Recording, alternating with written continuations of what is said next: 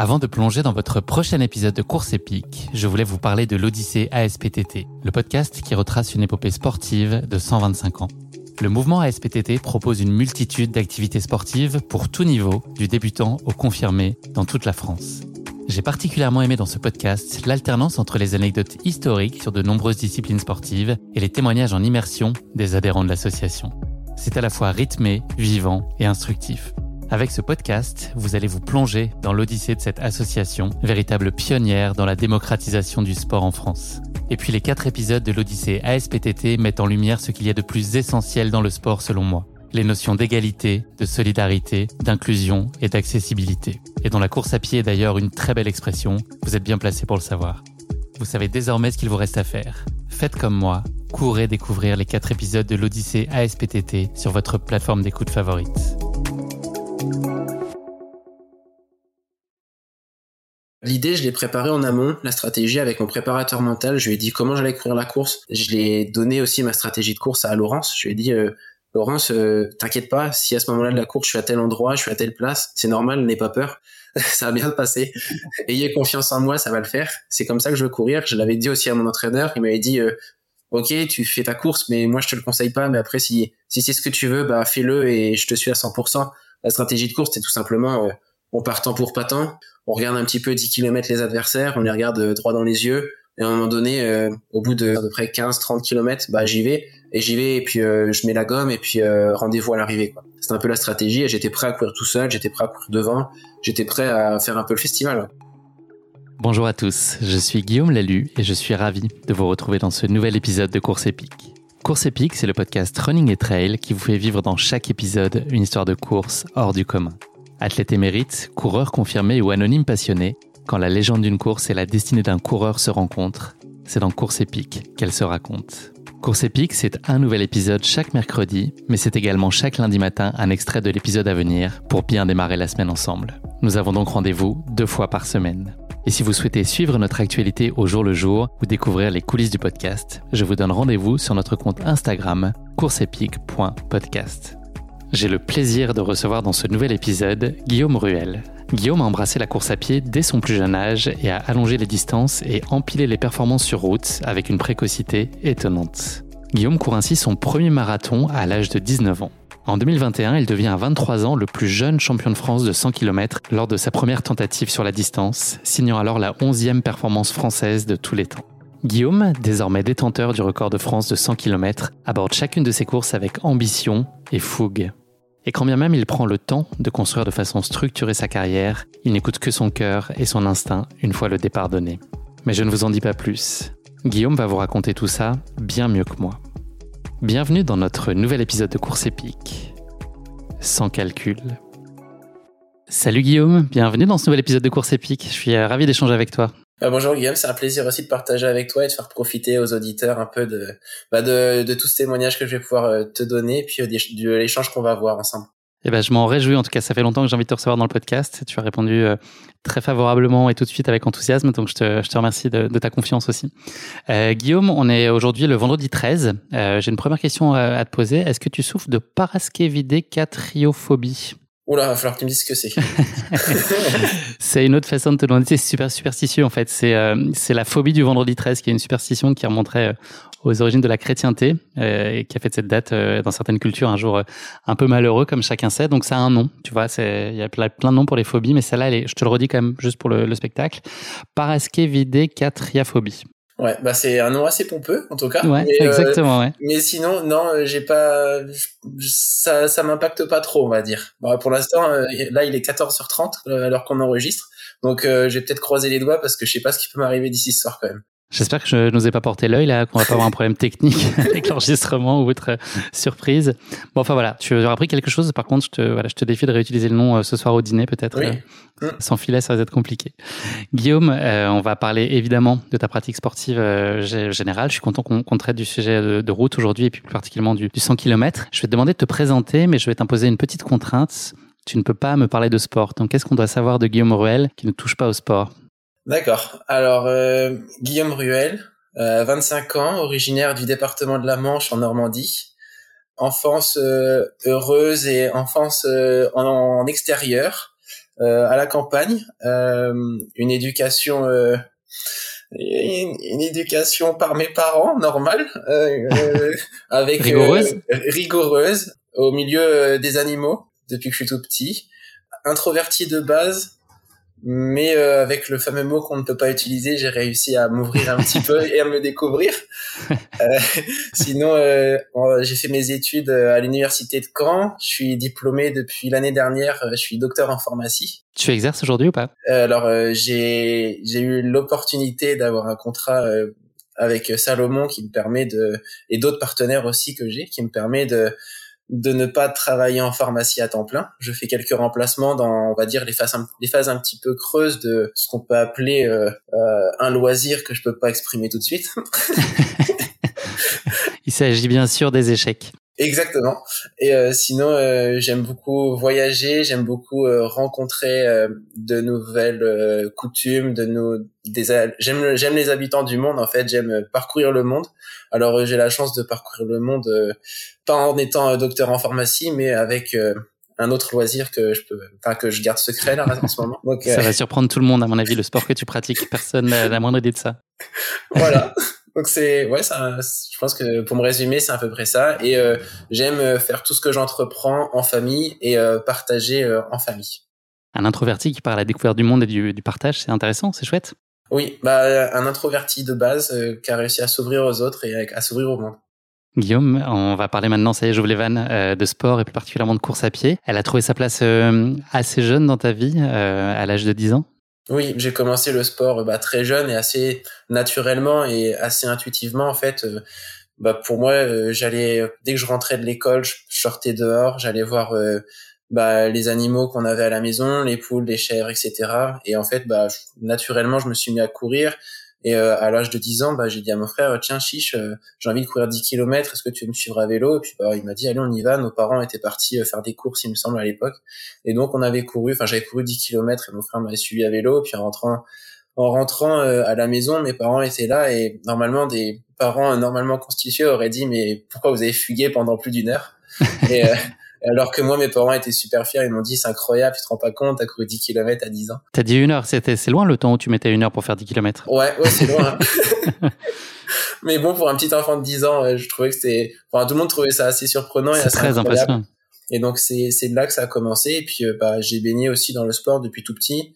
Mes parents euh, nous ont toujours éduqués à travers le sport et à travers ses valeurs. Donc oui, j'ai commencé très jeune le sport.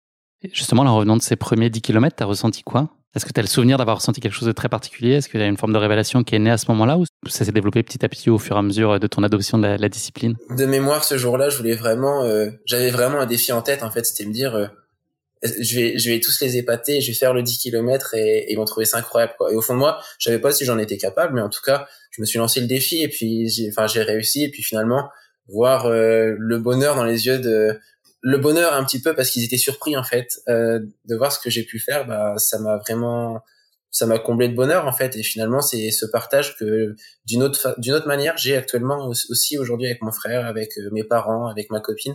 Donc euh, c'est ce partage du sport qui qui nous réunit tous ensemble. Donc c'est autant pour les autres que pour toi finalement cet accomplissement. Euh, oui c'est ça. Je suis quelqu'un de très égoïste dans ma pratique parce que il faut que tout le quotidien familial c'est-à-dire ma copine vit à 200% pour ma passion aussi, c'est-à-dire qu'elle la comprend. Et puis, euh, par exemple, quand je fais des compétitions, elle me suit à droite, à gauche, mais pas juste en Normandie, elle me suit aux quatre coins du monde. Euh, mon frère, euh, lorsque j'étais en études de, pharmacie, il faisait une heure de route pour venir me récupérer après après la fac. On allait à un endroit à Caen, s'appelle le Canal, Caen Ouistreham. En plein hiver, on y allait à, à 20h, 21h, on rentrait à 23h, il me suivait à vélo. Et euh, voilà, je pense que bah, sans cette implication familiale, bah, je pense que ça aurait été compliqué d'en arriver où j'en suis aujourd'hui.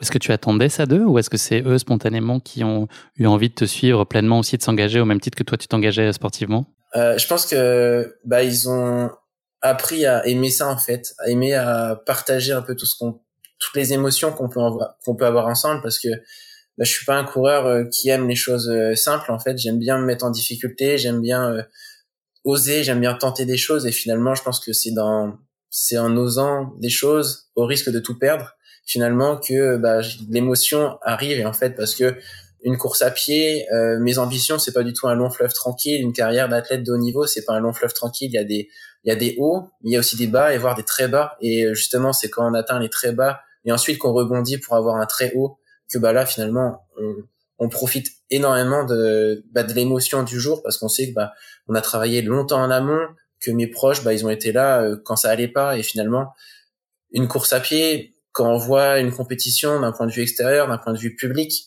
on se rend pas compte de toute l'implication personnelle qu'il y a pour obtenir le résultat, on se rend pas compte non plus de tout ce qu'on fait endurer par moment à ses proches. Et euh, finalement, le jour de qu'on a un résultat, et ben c'est c'est grandiose en fait parce que tout le monde en, est comblé et en est satisfait. Et puis parfois euh, le résultat est pas là et pourtant le travail engagé a été énorme et on le voit encore moins, c'est vrai, on le voit, on le mesure déjà difficilement dans les succès. Alors dans, dans les non atteintes de, résultats escomptés, c'est encore plus difficile à mesurer, je trouve.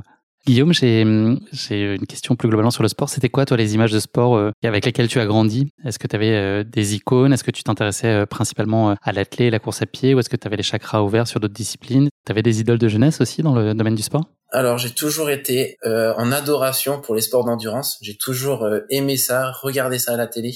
Pour la petite histoire, quand j'étais, enfin quand j'étais petit, je regardais le triathlon, je regardais la course à pied, ce qui était diffusé à l'époque. Hein, on n'avait pas, euh, enfin, on a l'impression que je suis vieux, mais euh, il n'y avait pas, par exemple, la chaîne. il y a de mon temps, il n'y avait pas la chaîne, par exemple, l'équipe 21 ou des chaînes comme ça où finalement, ça, je pense que ces chaînes-là, ou même euh, maintenant, on a des courses qui sont diffusées en live sur YouTube, bah finalement, on n'avait pas toutes ces courses-là que maintenant on a et maintenant c'est une mine d'or parce qu'on découvre des sports différents, on découvre plein de disciplines différentes, mais on n'avait pas tout ça. Et finalement, je, je, je, bouquinais beaucoup sur le sport, sur le sport d'endurance. Euh, J'avais euh, des un jeu de petits vélos en fait et euh, alors ça paraît euh, complètement incroyable, mais euh, moi je me refaisais le Tour de France avec mon jeu de petits vélos. je connaissais tous les coureurs cyclistes du peloton, professionnels et amateurs, alors j'avais peut-être 12 ans, 13 ans. Donc j'étais vraiment un passionné mais je connaissais même tous les marathoniens qui faisaient 2h20, 2h25, alors que bon, j'avais 13-14 ans, mais j'étais passionné par le sport et passionné par euh, tous ces coureurs en fait. Et ça m'a toujours fait rêver. Même euh, à l'époque, j'étais déjà intéressé par le 100 km parce que mon papa participait à des 100 km et moi, quand je voyais un coureur de 100 km faire euh, ne serait-ce que, moi je vais entre guillemets, hein, ne serait-ce que 7h15, pour moi c'était un, un demi-dieu parce que c'était incroyable de faire ça. Quoi. On comprend la dimension inspirante de, ces profils-là. Tu as parlé un peu de, chiffres et de data. Est-ce que tu étais aussi un peu le nez justement dans, les performances Les chronos, c'est aussi euh, cette dimension un peu plus arithmétique du sport. C'est aussi euh, toujours quelque chose qui t'a intéressé ou beaucoup moins que, le côté plus émotionnel? Beaucoup moins. Le côté émotionnel, pour moi, c'était vraiment le plus important. Par exemple, que les cyclistes du Tour de France, ils pédalent à 35 ou à 45, honnêtement, j'en avais rien à faire.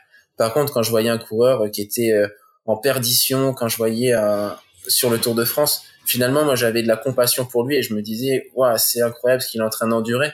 Et finalement, il finissait peut-être dixième de l'étape, mais pour moi, c'était le vainqueur du jour parce que, à l'image, en tout cas, le ressenti qu'on avait, c'est que ce coureur-là, c'était, euh, c'est lui, le, ce jour-là, qui avait, qui a été le plus combatif euh, dans son esprit. Et finalement, c'est ce que je retenais du sport, c'était pas forcément les vainqueurs. Et euh, j'avais une adoration pour justement ces coureurs qui avaient un peu du panache et qui étaient un peu des romantiques du sport et qui qui allaient des fois euh, qui comptaient pas leur coup de pédale pour en revenir un petit peu au vélo, mais euh, finalement c'était même quand je regardais des, courses à pied, c'était pas forcément le premier qui gagnait haut la main. C'est pas ça qui m'intéressait. C'était de, de voir un peu comment le petit français dans la course, il se débrouillait, comment finalement il allait finir 15e d'un 5000 mètres et se dire, bah euh, que tout le monde allait le prendre pour un rigolo alors que pour en être là euh, moi je savais enfin je me rendais compte qu'il n'était pas là pour rien que c'était le meilleur de France et que finalement euh, c'était dur pour lui là, ce jour-là dans la course parce que le premier c'est toujours facile pour lui finalement parce qu'il a personne à aller chercher devant donc il est un peu dans une zone de confort mais le 15e d'un 5000 mètres bah c'est hyper galère parce que il pourrait abandonner limite quand on regarde à la télé on le voit même plus à l'écran et ça c'était quelque chose qui m'avait qui m'avait assez bluffé à l'époque et j'étais plus euh, un aficionado des, des romantiques du sport, un peu à l'instar d'un Thibaut Pinot, comme on a vu euh, bah, ces, ces derniers jours euh, prendre sa, sa retraite. Bah, Thibaut Pinot, il a pas gagné le Tour de France, mais il a gagné le cœur des Français. Quoi. Cette notion d'audace et de, de, fougue, je pense qu'on va la retrouver en fil conducteur de, de ta carrière. C'est un axe qui est vraiment intéressant et singulier, je trouve. Tes premiers souvenirs, toi, de compétition, ça a été quoi ton rapport à la compétition dans, dans les tout débuts? Est-ce que c'était l'occasion de te sublimer? Est-ce que ça pouvait être une forme de pression saine ou malsaine, selon? Euh, c'était une forme de pression. Euh, au début, quand j'ai commencé la compétition, j'étais en catégorie euh, minime, donc je crois que c'est à peu près fin de collège. Et en fait, c'était une forme de pression parce que, je, enfin, pour moi, c'était un peu comme si je devais me comparer aux autres, savoir si j'étais meilleur qu'un tel, moins bon qu'un tel. Et je prenais pas forcément beaucoup de plaisir à cet âge-là, je m'entraînais déjà énormément. Peut-être en minime, je pourrais déjà 80, 100 km par semaine, alors que, enfin, je recommande à personne de faire ça à cet âge-là. C'est dans les clubs d'athlétisme, voilà, on, on demande pas aux athlètes de faire ça. Mais j'avais aussi un côté un peu performance, dans le sens où euh, quand j'étais jeune, j'ai, enfin, je suis pas né avec avec euh, des, des capacités innées. C'est-à-dire que dans mes années jeunes, moi, c'est le but, c'était de me qualifier au championnat de France. J'envisageais même pas d'être champion de France un jour. C'était juste me qualifier au championnat de France de cross. Et donc en scolaire, on avait euh, des championnats de France de cross il fallait être dans les cinq meilleurs de sa région pour être qualifié. Et euh, par exemple, il y a une année où euh, j'avais terminé, il me semble, 13e, et je m'étais dit l'année prochaine, il faut que je sois dans les cinq et comment je vais pouvoir le faire en fait. Et donc à partir de là, c'était un peu inconsciemment une recherche de performance pour se dire comment je vais passer de la 13e place à la cinquième place. Et dans mes années collège, en quatrième, troisième, ma maman elle me levait à 5 heures du matin pour que je monte sur un vélo d'appartement parce que je disais à maman non non il faut que je fasse du vélo d'appartement le matin, le soir il faut que j'aille courir au stade et c'est comme ça que je vais y arriver et c'est comme ça que j'ai réussi en fait. Ça peut être des contraintes par moment ou à chaque fois tu accueillais ça avec euh, enthousiasme le, petit réveil à 5 heures euh, répété? J'avais beaucoup d'enthousiasme parce que j'étais quelqu'un de enfin je suis toujours hyper actif en fait. Et euh, pour moi, si je me levais, mettons à 7 heures et qu'à 8 heures j'étais allé au collège, bah, j'avais l'impression que de quand je me réveille à la fin du collège, je me suis un peu ennuyé parce que j'ai rongé mon frein. J'ai eu, enfin, j'avais des grandes facilités euh, scolaires en fait, donc je, m'ennuyais en cours. J'avais besoin de, de faire des choses. Et le fait de, de faire du sport le matin, ça me libérait totalement. Après, j'étais libéré pour la journée et quand arrivait 15h, 16h, moi je pensais qu'à 18h à sortir et aller courir. Donc euh, ça rythmait un petit peu ma journée. Et puis à la maison aussi, papa il faisait, enfin il, fait du sport, il faisait du sport euh, à haut niveau aussi sur des longues distances. Et en fait, euh, à 3 heures du matin, il, il, descendait dans le garage courir sur le tapis de course. Donc en fait, moi papa il courait à 3 heures du matin sur un tapis de course. Je voyais pas où était le problème à, se à ma maman me lève à 5 heures du matin pour faire de l'home trainer en fait. À quel moment tu as, pris conscience de, de capacité? C'est toi qui l'as réalisé? Ou est-ce que naturellement, euh, quelqu'un euh, d'extérieur a posé ce regard-là sur toi et t'a fait comprendre que tu avais, euh, c'est pas que du talent, hein, mais c'est aussi beaucoup de travail, mais en tout cas des, voilà, des, des capacités et que ça valait probablement le coup si, si toi tu avais envie d'aller chercher plus loin? Je pense que à cette époque-là, personne n'aurait mis un centime sur moi pour, par, par, rapport à ce que j'ai réussi à faire au jour d'aujourd'hui.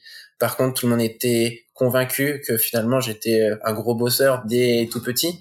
Et ça, je le mettais jamais en avant. Par exemple, mon entraîneur de course à pied, euh, quand j'étais, enfin mon entraîneur de club, euh, quand je quand je allais courir en quatrième et troisième dans le club d'athlétisme, je lui disais jamais que je, le matin, moi, je me levais à 5 heures pour faire du vélo. Ça, je lui disais jamais que entre les entraînements officiels qu'on avait au club, moi, je faisais des entraînements en plus. Je lui disais jamais parce que je voulais jamais, enfin, je voulais jamais être prétentieux de ce point de vue-là. Et pour moi, c'était un peu mon jardin secret où finalement, bah c'était que pour moi donc euh, finalement euh, la progression était un peu normale un peu linéaire on va dire.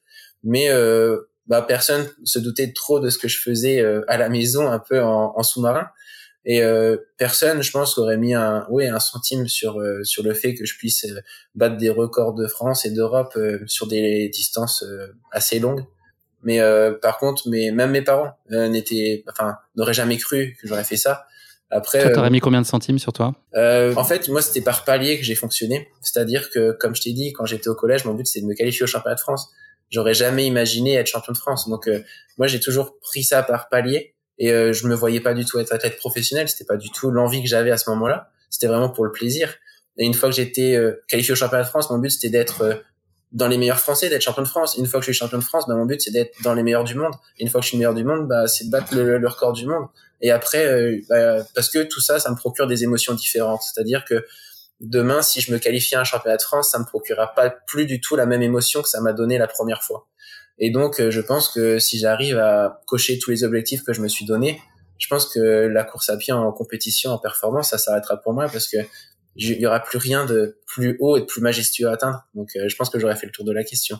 Tu iras chercher autre chose à côté? Ouais, peut-être autre chose à côté ou plus euh, vivre euh, à travers euh, d'autres athlètes que je pourrais accompagner, des, des choses comme ça. Mais oui, personnellement, si j'ai fait le tour de la question, j'ai j'ai pas envie de continuer continuer pour finalement revivre des émotions que j'ai déjà vécues ou des émotions moins fortes en fait. Il y a une date euh, particulièrement fondatrice dans ta vie, ça a été euh, outre-Atlantique, en Angleterre pour être plus précis, en 2012. Ça t'a ouvert les yeux sur, sur quoi C'était cet événement qui est, sont les JO Alors, euh, moi, le marathon, c'est quelque chose que je suivais au mois d'avril, tous les matins à 8h30, peu importe la date qui était le marathon de Paris, je le suivais à la télé, je regardais toute la course parce que ça m'intéressait, parce que c'était quelque chose je me suis dit un jour je le ferai, un jour euh, bah moi aussi j'ai envie de courir un marathon, c'était vraiment l'épreuve ultime qui m'intéressait à cette époque-là, mais quand j'étais très jeune, je voulais déjà courir un marathon. Et donc, euh, comme je t'ai dit, je faisais de la course à pied, mais vraiment pour euh, plus pour le plaisir, pour un passe-temps, un défouloir, pour apprendre à me connaître aussi et pour un peu gérer euh, mon énergie en fait entre guillemets. Et mes parents euh, m'ont amené à, Londres parce qu'on est originaire de Normandie, donc nous c'est juste en face, c'est à côté Londres. On est allé à Londres en 2012, on est allé voir euh, le marathon des Jeux Olympiques qui était en, en, boucle. Enfin, ça faisait différentes boucles en fait. Ce sera pas comme le marathon des Jeux Paris 2024 où c'est un grand aller-retour. Et là, ce jour-là, pour moi, c'était un déclic, pas un déclic pour me dire la course à pied, c'est fait pour moi, c'est mon sport, c'est ce que j'aime, le marathon, c'est ce que j'aime, pas du tout. C'est juste que ça m'a fait un déclic. Je me suis dit, mais en fait, le sport performance, la course à pied performance, c'est vraiment ce que je veux faire de ma vie. Et j'ai envie de vivre les émotions que sont en train de vivre euh, les athlètes parce que il y avait une foule incroyable. Il y avait peut-être trois, quatre ans de spectateurs sur tout le parcours. Dès que les marathoniens passaient, on s'entendait plus parler. Ils étaient, euh, ils étaient comme subjugués par la foule. Et euh, je voyais les athlètes courir avec le, le maillot de leur, de leur, de leur pays. Je me suis dit, mais ça, c'est magnifique. Alors, c'est magnifique dans un sens, je me suis dit, moi, j'ai envie de participer aux plus grandes épreuves du monde, où il y a énormément de public, où c'est majestueux, style marathon de Paris des grands marathons euh, internationaux.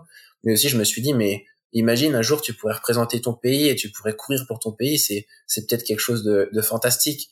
Maintenant, euh, on est un peu de, enfin un peu de moins en moins nationaliste, on va dire, en mode on se lève pas tous les matins en sortant l'étendard et en chantant la Marseillaise. C'est, on n'est plus dans, ce monde-là. Un jour sur deux seulement. Un jour sur deux, voilà. les jours fériés.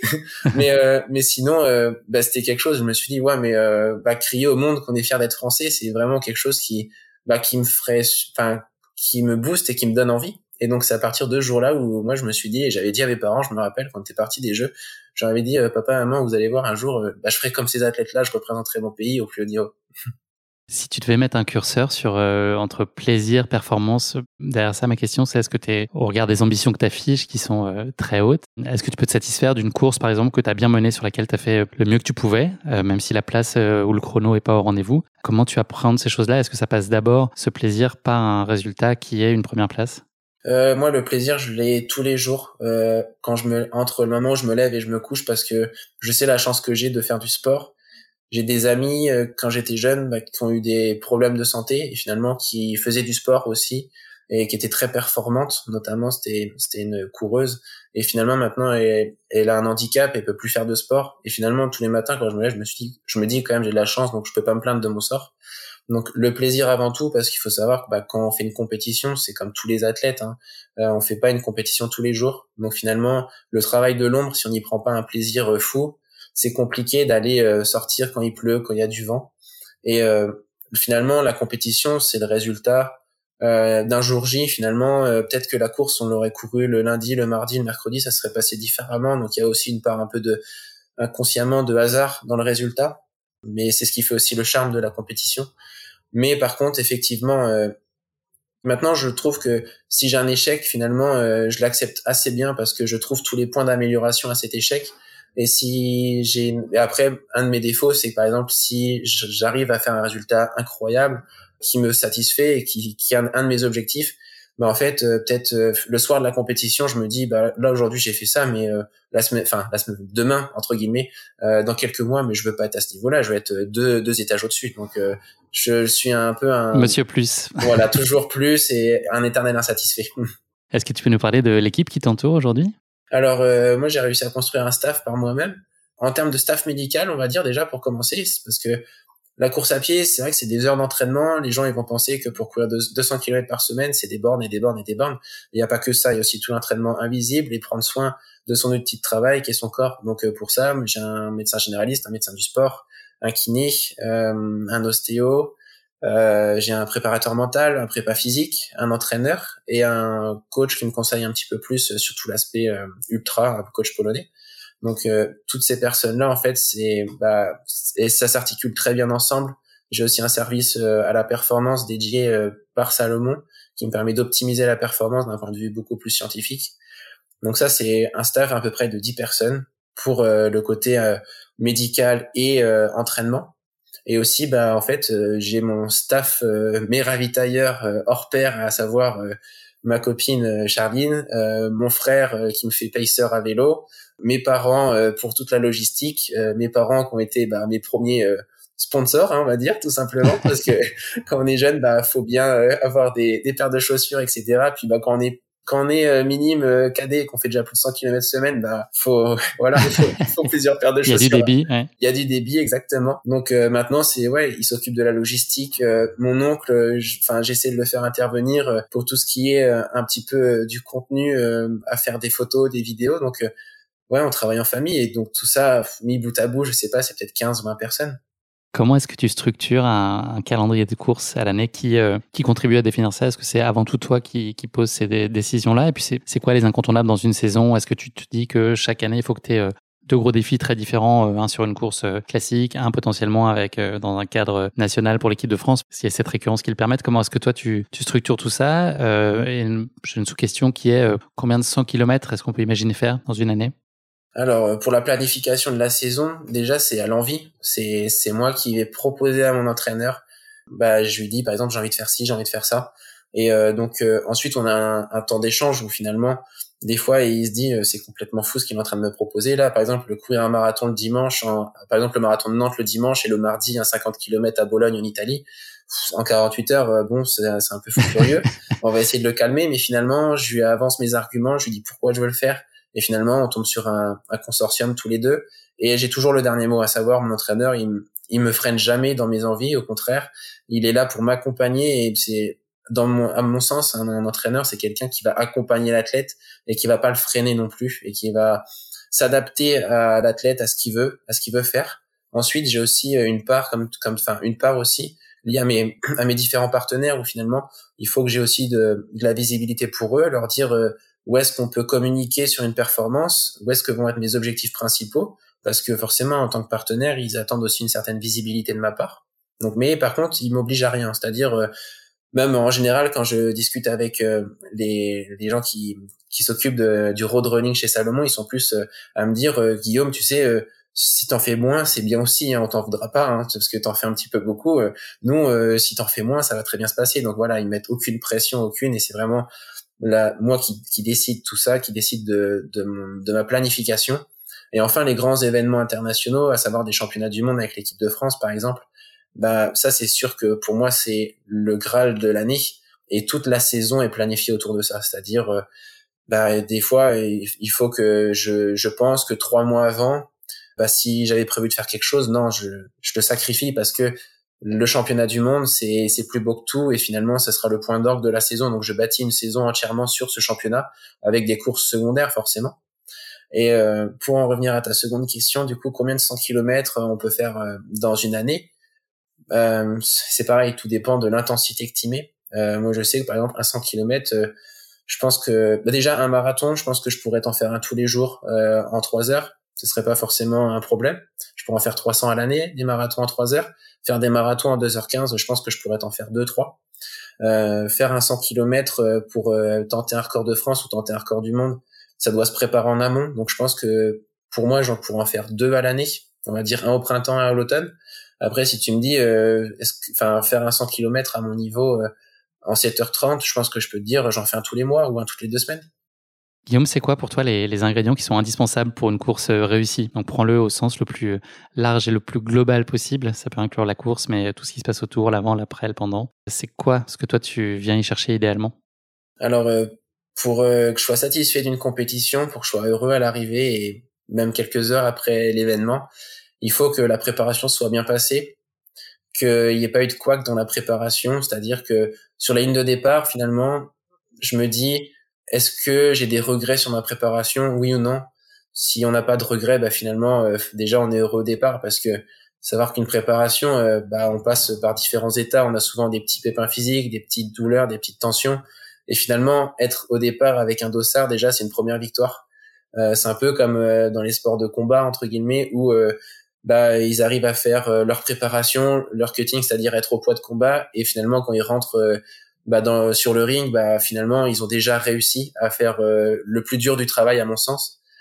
Et ensuite c'est réciter sa partition tout simplement le jour de la course avoir un plan en tête, mais pas un plan fixe, un plan où finalement on va pouvoir euh, s'adapter et passer par diverses émotions aussi pendant la course. Comme je t'ai dit tout à l'heure, si c'est tout plat, moi ça m'intéresse pas. Il faut qu'il y ait, faut qu'il y ait des péripéties dans une course parce que sinon, euh, si on court le marathon en, en 2h15 et que à un moment donné on n'a pas souffert dans la course, on s'est pas, on s'est pas accroché et que tout est tombé de soi-même, tout est tombé de sens, c'est pour moi c'est pas forcément une compétition que je retiendrai et que je serai le plus fier finalement. Une fois la ligne d'arrivée franchie c'est un moment aussi où euh, on se dit euh, ah j'ai réussi quelque chose de beau et peut-être qu'aujourd'hui au fond de moi-même j'ai grandi je me suis découvert je me suis je me suis découvert des, des capacités pas insoupçonnées parce qu'on en a plus ou moins conscient mais je les ai mis en valeur aujourd'hui et euh, je les ai mis en application donc ça c'est très beau et à mon sens faire une compétition ou même où le résultat brut est là où on est satisfait de sa, de sa course, imaginons on gagne, on bat un record, bah pour moi ça n'a aucun, aucun sens si on le partage avec personne. C'est-à-dire que moi, lorsque je suis allé en Afrique du Sud avec euh, et que j'ai battu le record d'Europe euh, du 50 km l'année dernière, bah mon frère n'aurait pas été là à l'arrivée. Je pense que j'aurais été comme un débile dans ma chambre d'hôtel à tourner rond à me dire c'est bien ce que j'ai fait, c'est pas bien ce que j'ai fait, mais je suis content. Mais est-ce qu'ils sont contents à la maison? Et là, le fait d'avoir ses proches autour de soi, bah finalement on partage une émotion et ça c'est pour moi c'est le plus important. Et même dans les hauts mais aussi dans les bas en fait. Pour moi une course réussie c'est même si on échoue d'un point de vue performance d'un point de vue résultat si l'émotion de mes proches est intense finalement pour moi c'est la plus belle des récompenses Merci beaucoup pour cette euh, présentation introductive, Guillaume. On va passer maintenant à notre rubrique du questionnaire de Proust. J'ai trois questions euh, hautement philosophiques pour toi. La première d'entre elles, quel moment a changé ta vie pour toujours? Alors le moment qui a changé ma vie pour toujours, c'est euh, le 50 km en Afrique du Sud au mois de mars 2022 où je bats le record d'Europe dans le record d'Europe du 50 km dans des conditions météo assez dantesques dans le sens où il faisait 35 degrés en fin de course avec 80% d'humidité. Donc j'avais l'ambition de battre le record d'Europe ce jour-là il fallait que pour ce faire, je batte mon record du marathon en temps de passage et que je continue 8 km de plus. Donc déjà c'était assez compliqué. Mais au-delà de la course en elle-même, je me suis découvert des capacités aussi parce que j'avais toujours eu peur un peu de la confrontation à ce moment-là. Et là, je courais contre des grands noms de l'athlétisme, euh, des Stéphane Mokoka qui ont fini 4 euh, ou 5e des championnats du monde de, marathon, par exemple, ou des coureurs que j'avais vu courir euh, à la télé. Donc pour moi, c'était assez impressionnant. Et euh, ensuite, en post-course, c'est cette course-là vraiment qui m'a fait passer dans le monde entre guillemets professionnel de la course à pied où j'ai suscité l'intérêt auprès des de différentes marques et que j'ai signé mon premier contrat professionnel avec Salomon. Euh, donc euh, en fait, ça, a été un, une sorte euh, de mise en lumière de mon profil, de mon talent entre guillemets d'athlète. Et finalement euh, c'est un peu là où ça a un peu éclos aux yeux du grand public, enfin où j'ai éclos un petit peu aux yeux du grand public. Et je pense que à ce moment-là, je ne pensais pas faire de la course à pied mon métier.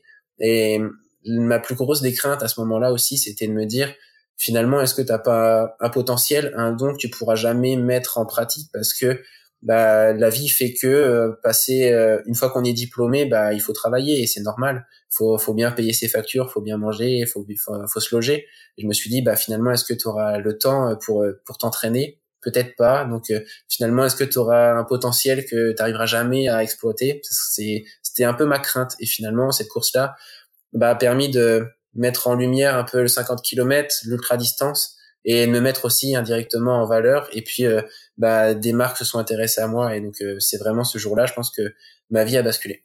Elle a changé aussi ton propre regard sur toi. Là, tu parles de, du regard extérieur et du pivot que ça a pu faire faire chez certains de tes, partenaires ou des gens qui sont intéressés à toi. Est-ce que toi, euh, je ne sais pas si légitimité c'est le terme, mais en tout cas, est-ce que sortir de, de ce record, tu t'es jugé et apprécié différemment? Est-ce que c'était quand même un marqueur de ton niveau de performance possible?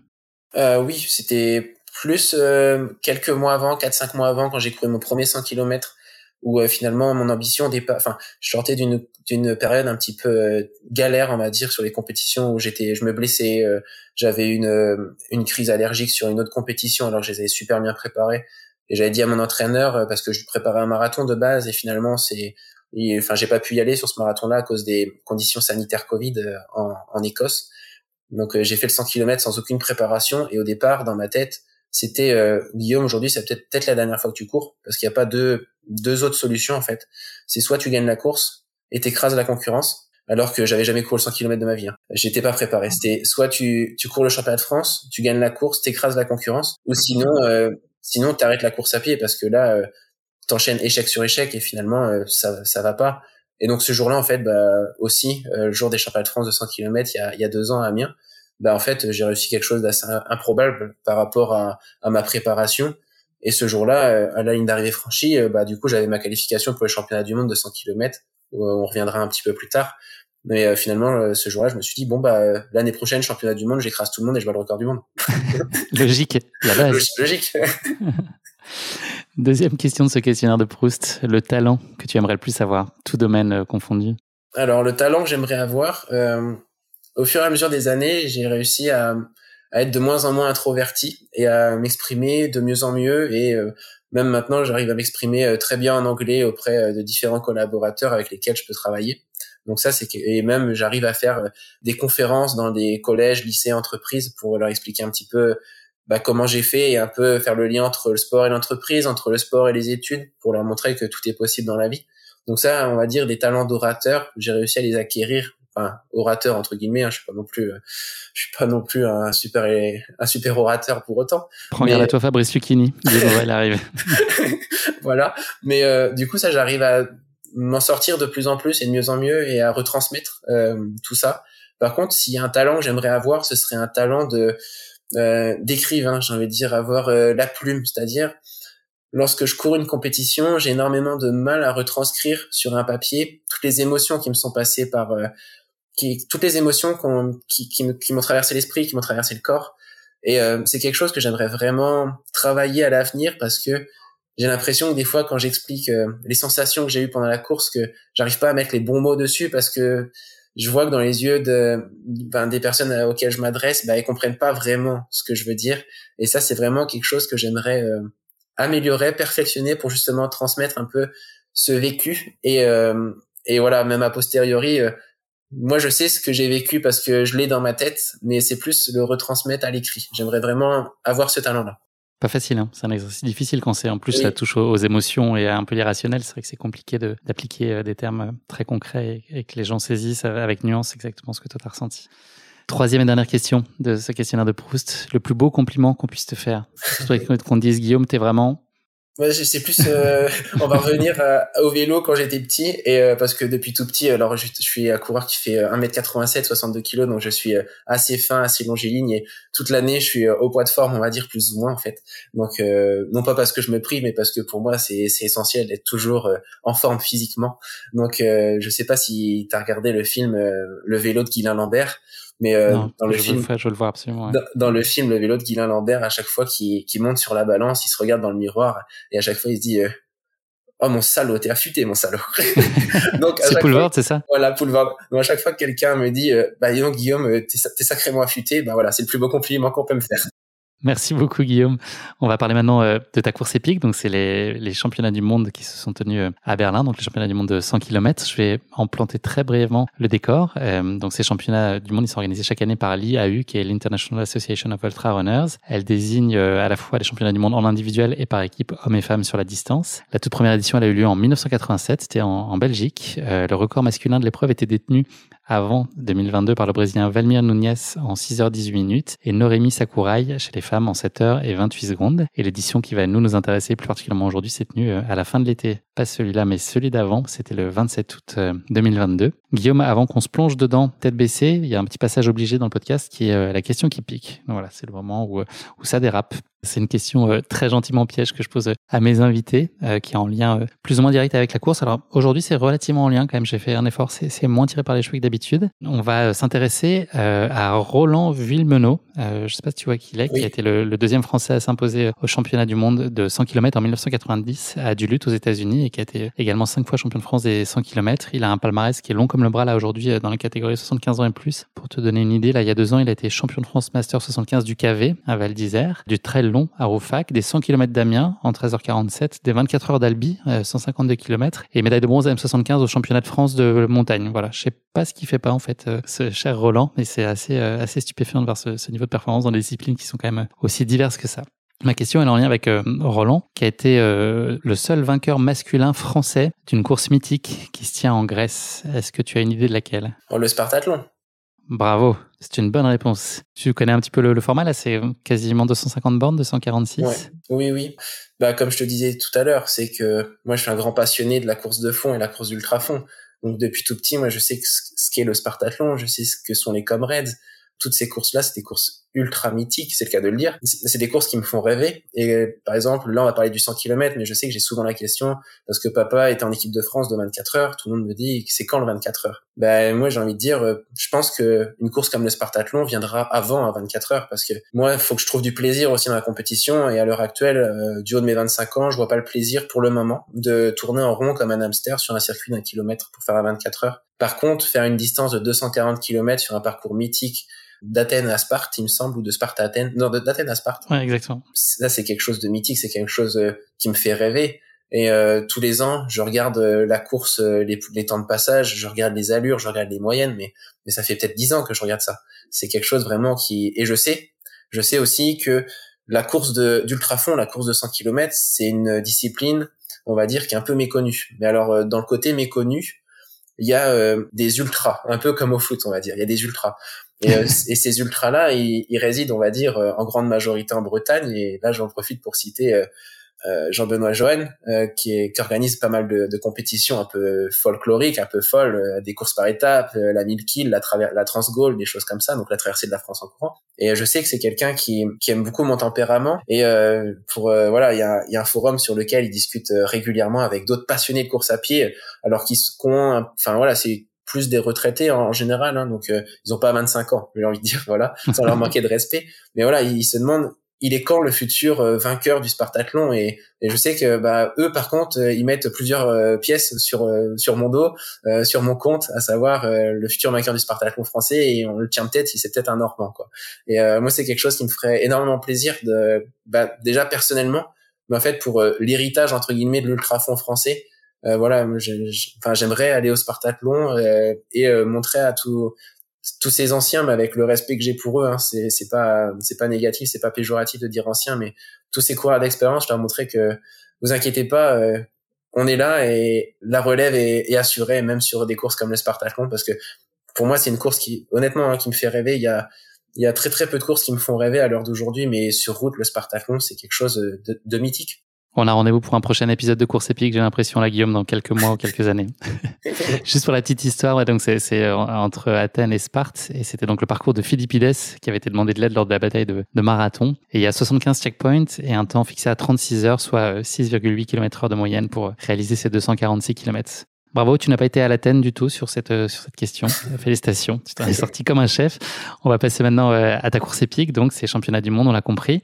Est-ce que souvenir d'avoir mis des choses euh, en place particulières dans le cadre de la préparation de ces championnats du monde? Est-ce que tu as ajusté certains curseurs? Ah bah il y avait tout à ajuster de toute façon parce que le championnat du monde de 100 km c'était mon deuxième 100 km que je courais en compétition. Donc euh, le premier 100 km comme on l'a dit auparavant c'était Amiens euh, enfin quasiment un an plus tôt, dix mois plus tôt pour le championnat de France. Aucune préparation spécifique, j'y suis allé la fleur au fusil, aucune stratégie de, enfin, aucune stratégie de course, euh, je m'enflamme un peu, mais euh, une stratégie de course, mais voilà, je suis déjà au championnat de France, j'étais parti en 3h06 aux 50 km, donc euh, sur des bases largement plus rapides que le record de France, quasiment sur les bases du record du monde.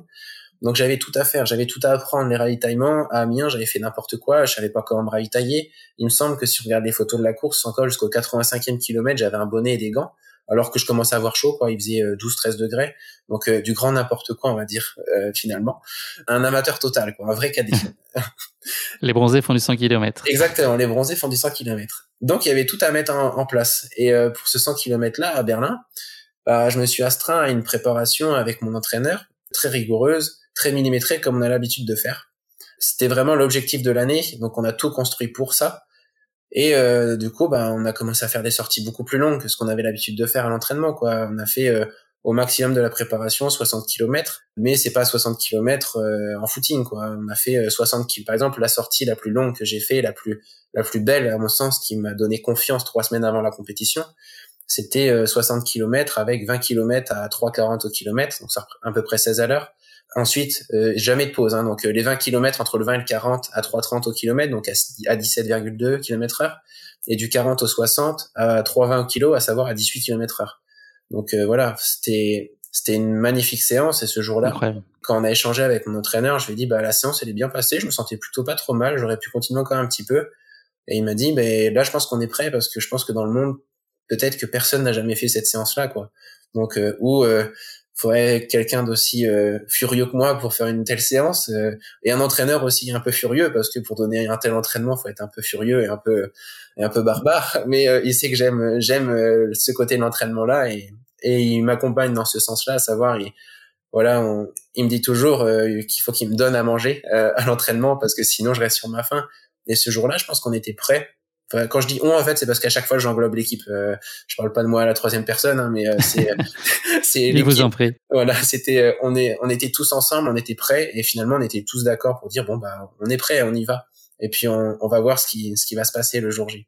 Là, la séance dont tu parles de 60 km, c'est, tu as fait ça sur piste ou euh, tu peux aller chercher un terrain, route sur lequel c'est adapté? Euh, Sur le, justement, le, à Caen, on a le, le, canal qui fait Caen-Ouistreham et on a des portions de, une portion de 5 km qui est vraiment métrée tous les 100 mètres.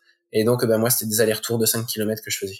Avec mon frère à vélo devant et puis euh, moi, je me mettais dans sa roue je courais et puis euh, et bah c'était parti hein, le ravitaillement tous les 5 tous les 7 km et demi ce qu'on allait avoir à Berlin on mettait tout en place comme le jour de la compétition donc c'était ça. C'était un entraînement de 3h30 et ça s'est, enfin, ça s'est très bien passé.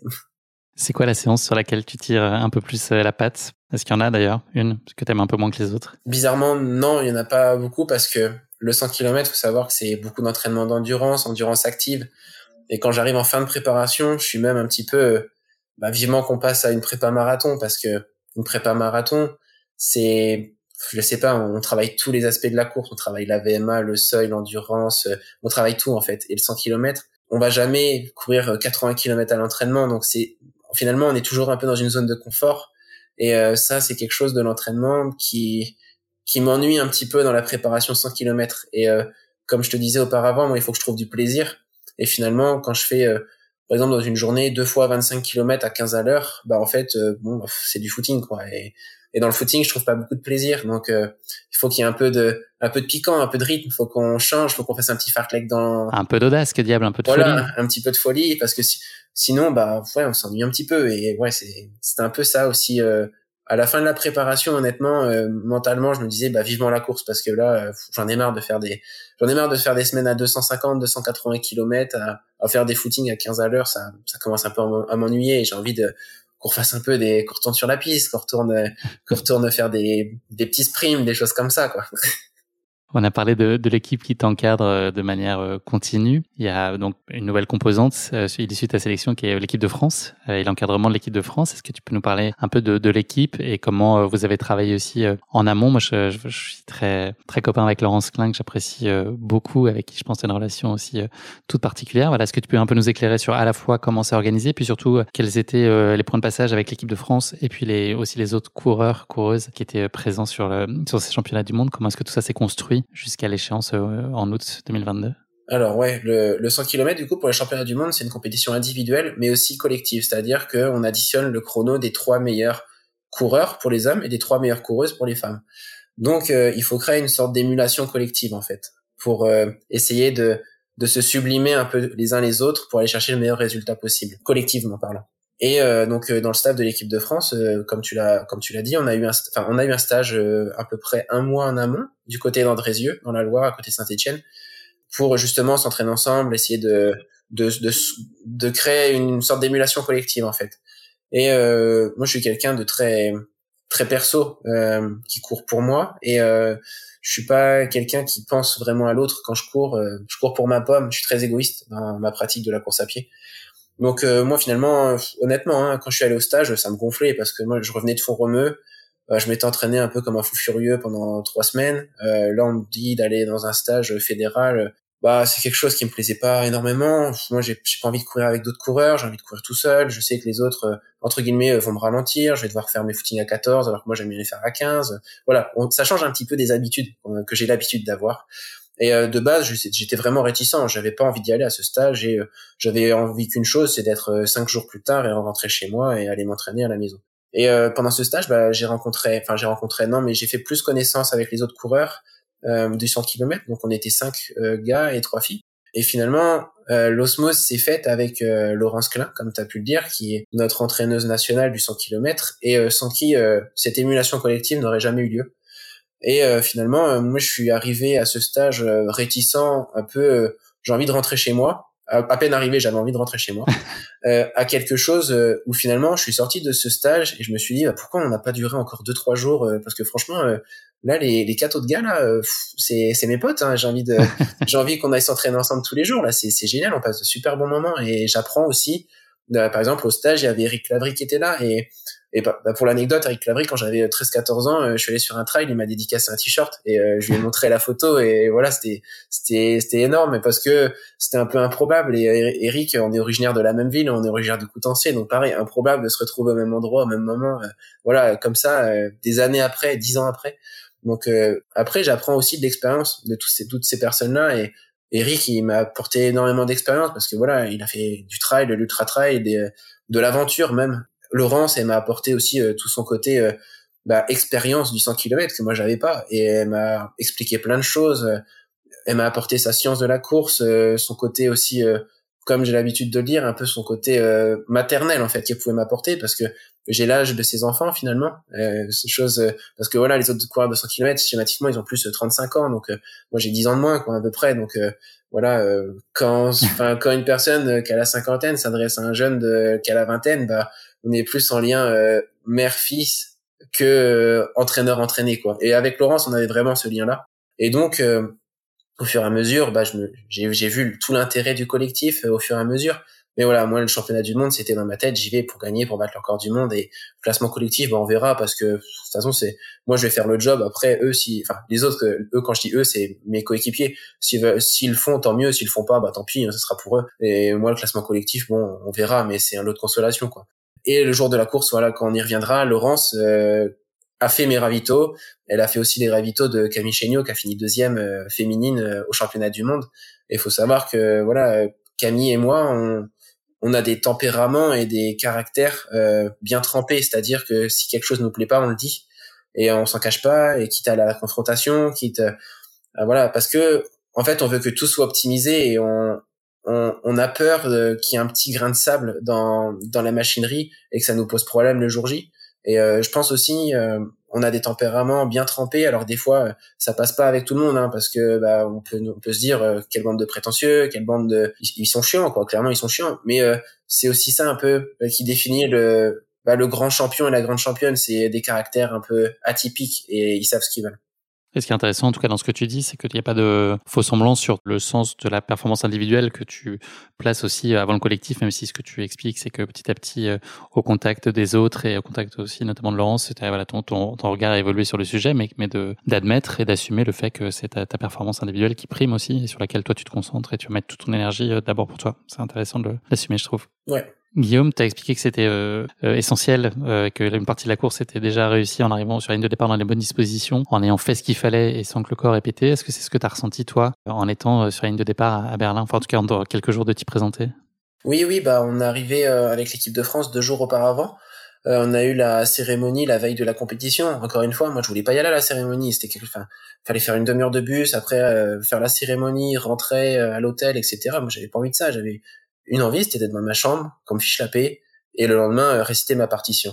Donc euh, voilà, euh, la cérémonie, honnêtement, j'y suis allé, j'ai fait le strict minimum, j'ai fait le défilé des nations, et une fois que j'avais fait mon truc, moi, mes, mes, parents et ma copine et mon frère étaient sur place, j'aurais dit, on rentre à l'hôtel tout de suite, j'en ai marre, moi j'ai pas envie de, de faire le, le pampin aujourd'hui là. J'ai envie de c'est demain moi que je vais je suis la superstar. C'est pas aujourd'hui hein. vous allez voir demain ça va être incroyable. Donc euh, donc je suis rentré à l'hôtel et euh, voilà après c'est pareil. Le soir de la course bah j'ai plutôt bien dormi. Mais hum, ma copine, mon père et mon frère m'ont préparé mes ravitaillements parce que du coup c'est un circuit de 7 km et demi et à chaque tour j'avais enfin on pouvait avoir des ravitaillements du staff de l'équipe de France. Donc Laurence me donnait les ravitaillements. Donc euh, tout était prêt. Moi j'avais qu'une envie c'était euh, demain matin c'est parti c'est la course et on y va. Et et je mon objectif c'est je vais leur montrer que je suis meilleur. À quel point tu regardes euh, les autres? Est-ce que le sujet c'est principalement toi? Ou est-ce que quand même tu vas un peu creuser les, les profils qui sont présents sur place? Est-ce que tu peux aussi peut-être nous éclairer sur les, les nations qui sont traditionnellement fortes sur le 100 km C'est pas forcément des, des, pays auxquels on pense en tout cas avec un, un, prisme qui est un peu différent de, de trail ou de format de course un peu plus court.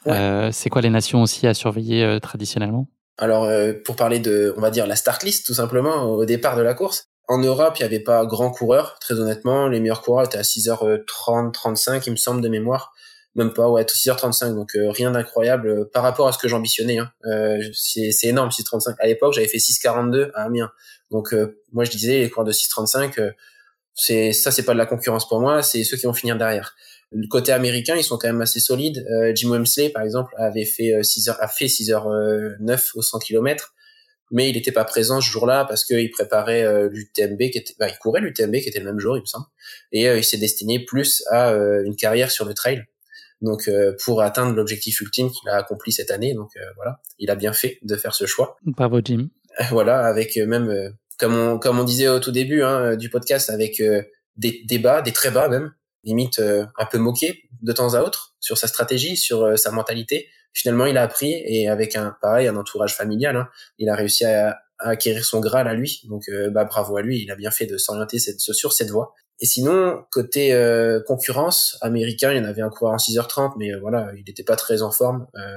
Je, bah, je, par rapport aux entraînements qu'il mettait sur Strava, par exemple, je savais qu'il n'était pas très en forme le garçon. Et sinon, les deux grosses nations, c'est l'Afrique du Sud et le Japon.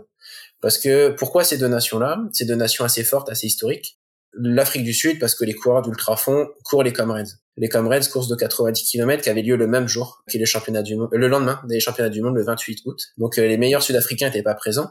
À savoir qu'en Afrique du Sud, les coureurs d'ultra distance euh, sur un format 50-90 km sont professionnels. Donc euh, forcément, qui dit professionnel dit ils bah, ils sont bons quoi. Ils ont du temps pour faire ça, ils optimisent ce qu'ils ont à optimiser. Et pourquoi le Japon? Euh, Ils ont une culture de l'entreprise et euh, de la mise en avant du marathon, de l'équidène et l'ultra distance qui est assez incroyable. À savoir là, il y avait euh, quatre coureurs japonais, donc euh, celui-là qui va gagner la course et celui-là qui va faire second. Ils ont 26 et 28 ans. Et, petit euh, spoiler sur la course. Petit, spoiler, j'ai pas gagné la course.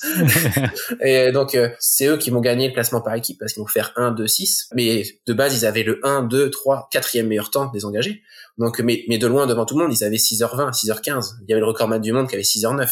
Donc euh, voilà, les autres ils étaient à 6h35. Hein. Donc ils avaient un quart d'heure d'avance sur toute la concurrence. Et ces coureurs-là en fait, ils sont soutenus par une entreprise durant leur carrière sportive et une fois retraités c'est un grand mot hein, parce que si on dit qu'on est retraité en France à 35 ans, euh, bon, euh, voilà, c'est pas c'est pas dans les mœurs du jour.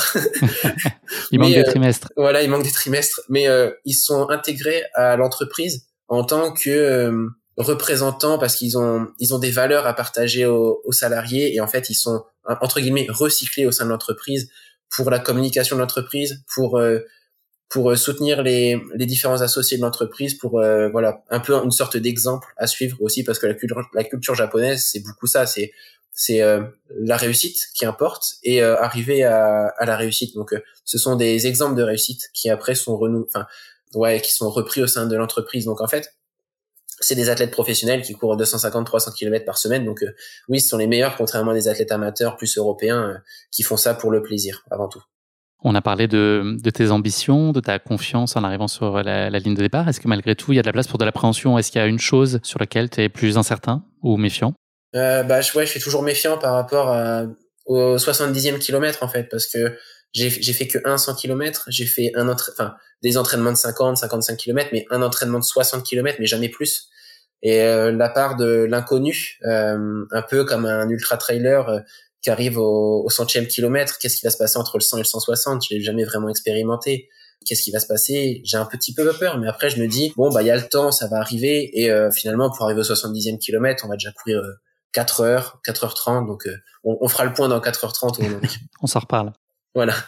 Guillaume, tu t'en es pas rendu compte, on a remonté le temps, on est le 27 août 2022, euh, c'est le grand jour. Comment t'es dans ces moments-là sur la ligne de départ? Est-ce que c'est euh, le niveau maximal de l'impatience? Est-ce qu'il y a de la place quand même pour un petit peu de, de nervosité? Tu es zen, enfin voilà, comment tu, comment tu abordes ces moments-là à quelques secondes du, du coup d'envoi? Euh, je suis assez nerveux, mais impatient en fait, excité, parce que 3-4 mois de préparation, limite, dix mois de préparation depuis que je sais que je vais courir le championnat du monde, bah c'est tout de suite, c'est maintenant et voilà, moi je suis prêt et top départ quoi. C'est quoi la stratégie que tu as en tête toi pour la course? Est-ce que j'imagine que tu as bien réfléchi C'est quoi l'idée? Comment tu la visualises? Euh, L'idée, je l'ai préparée en amont, la stratégie avec mon préparateur mental. Je lui ai dit comment j'allais courir la course. J'ai fait part de ça aussi à mes parents, à ma copine. J'aurais dit surtout n'ayez pas peur, ça va se passer comme ça, mais ça va bien se passer. Je l'ai donné aussi ma stratégie de course à Laurence. Je lui ai dit euh, Laurence, euh, t'inquiète pas, si à ce moment-là de la course, je suis à tel endroit, je suis à telle place, c'est normal, n'aie pas peur, ça va bien se passer. Ayez confiance en moi, ça va le faire. C'est comme ça que je veux courir. Je l'avais dit aussi à mon entraîneur, il m'avait dit, euh, ok, tu fais ta course, mais moi je te le conseille pas. Mais après, si si c'est ce que tu veux, bah fais-le et je te suis à 100%.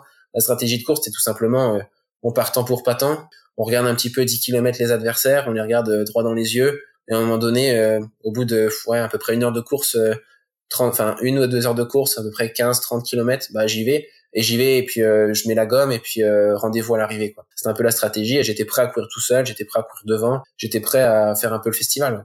Donc tu appliques à la règle ce que tu avais prévu, tu pars euh, tambour battant, tu t'en pars assez rapidement de la, tête.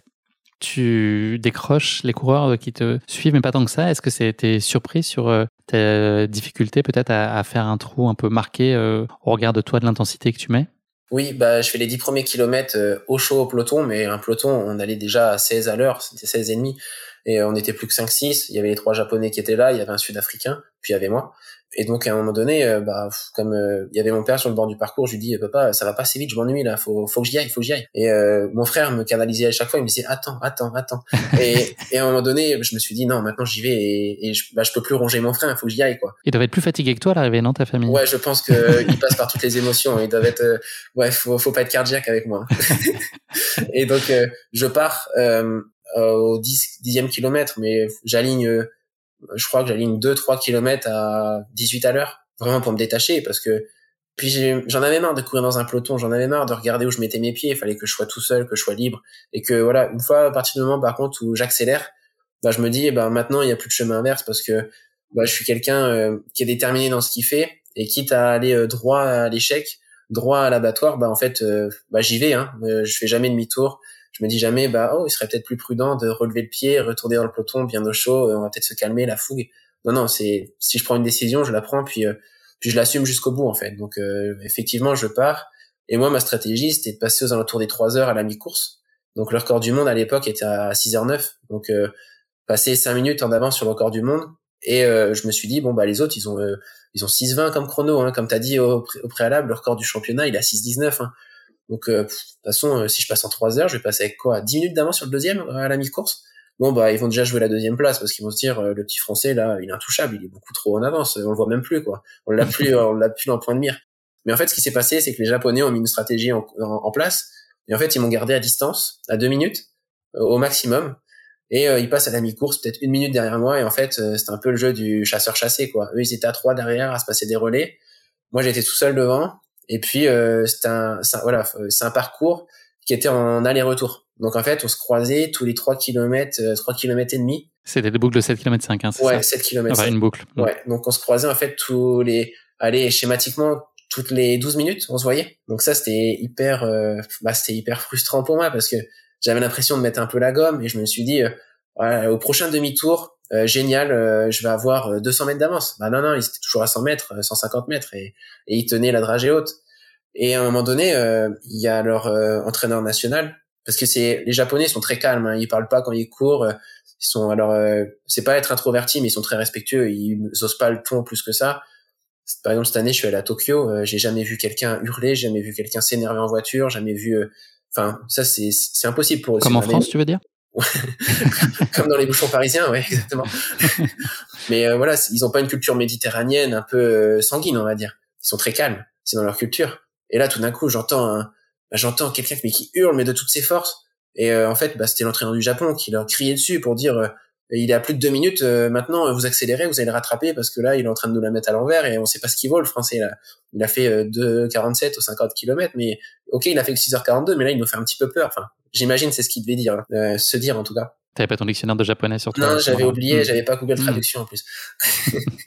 et donc, euh, bah ouais, il reste à une minute. Et puis, euh, et puis euh, finalement, bah moi, je commence à me fatiguer un petit peu et je me dis bon bah moi, je suis passé en 2h59, ils sont passés en 3h01. Je voulais qu'ils passent en 3 h Enfin, j'avais estimé qu'ils allaient les passer en 3h10. Oh bah là, les comptes sont pas bons, ça va pas le faire, quoi. C'est compliqué, ils sont encore trois, quoi.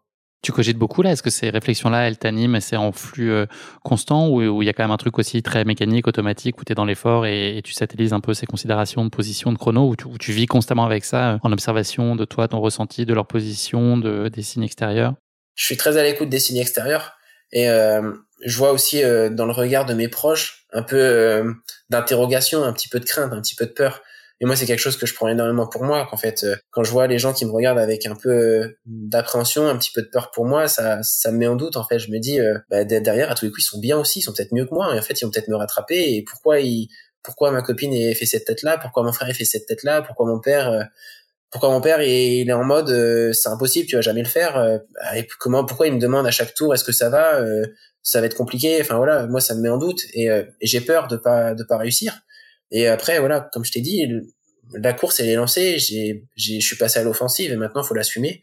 Et euh, enfin, je sais pas si tu arrives à imaginer le truc, mais en fait, c'est comme si euh, toute la course, t'avais euh, t'avais quelqu'un derrière toi et quelqu'un en chasse et tu te dis mais euh, c'est un peu un combat mental en fait. J'avais énormément d'angoisse, énormément de stress, énormément de tension à me dire. Moi, les gens ils sont plutôt devant moi de manière générale dans les courses.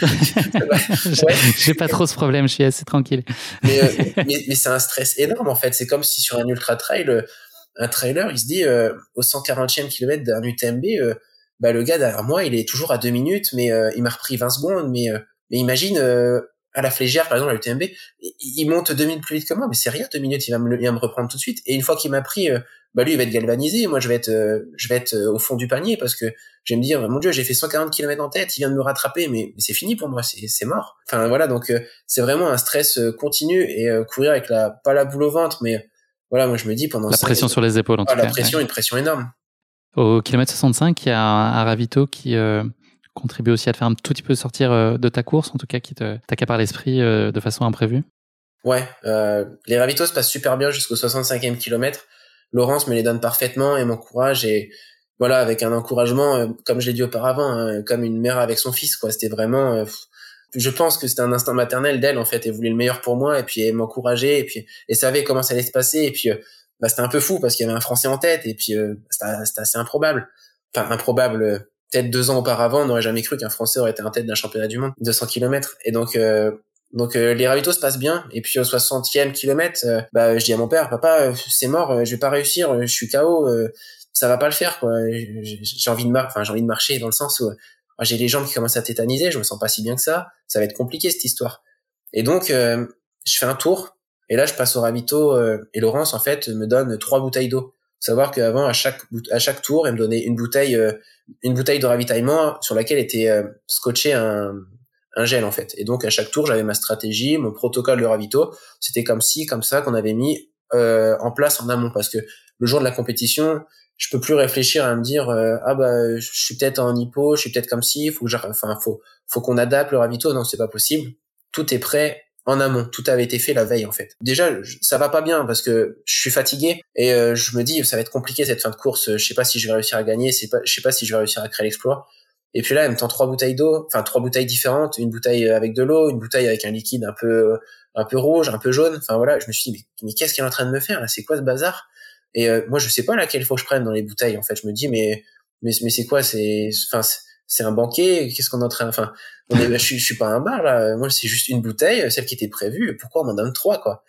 Et donc, euh, je prends les trois et je suis perdu. Il y a une bouteille d'eau gazeuse, il y a une bouteille euh, d'eau plate, il y a une bouteille de, enfin, ma boisson d'hydratation avec les électrolytes et le sucre et tout qui sont dedans.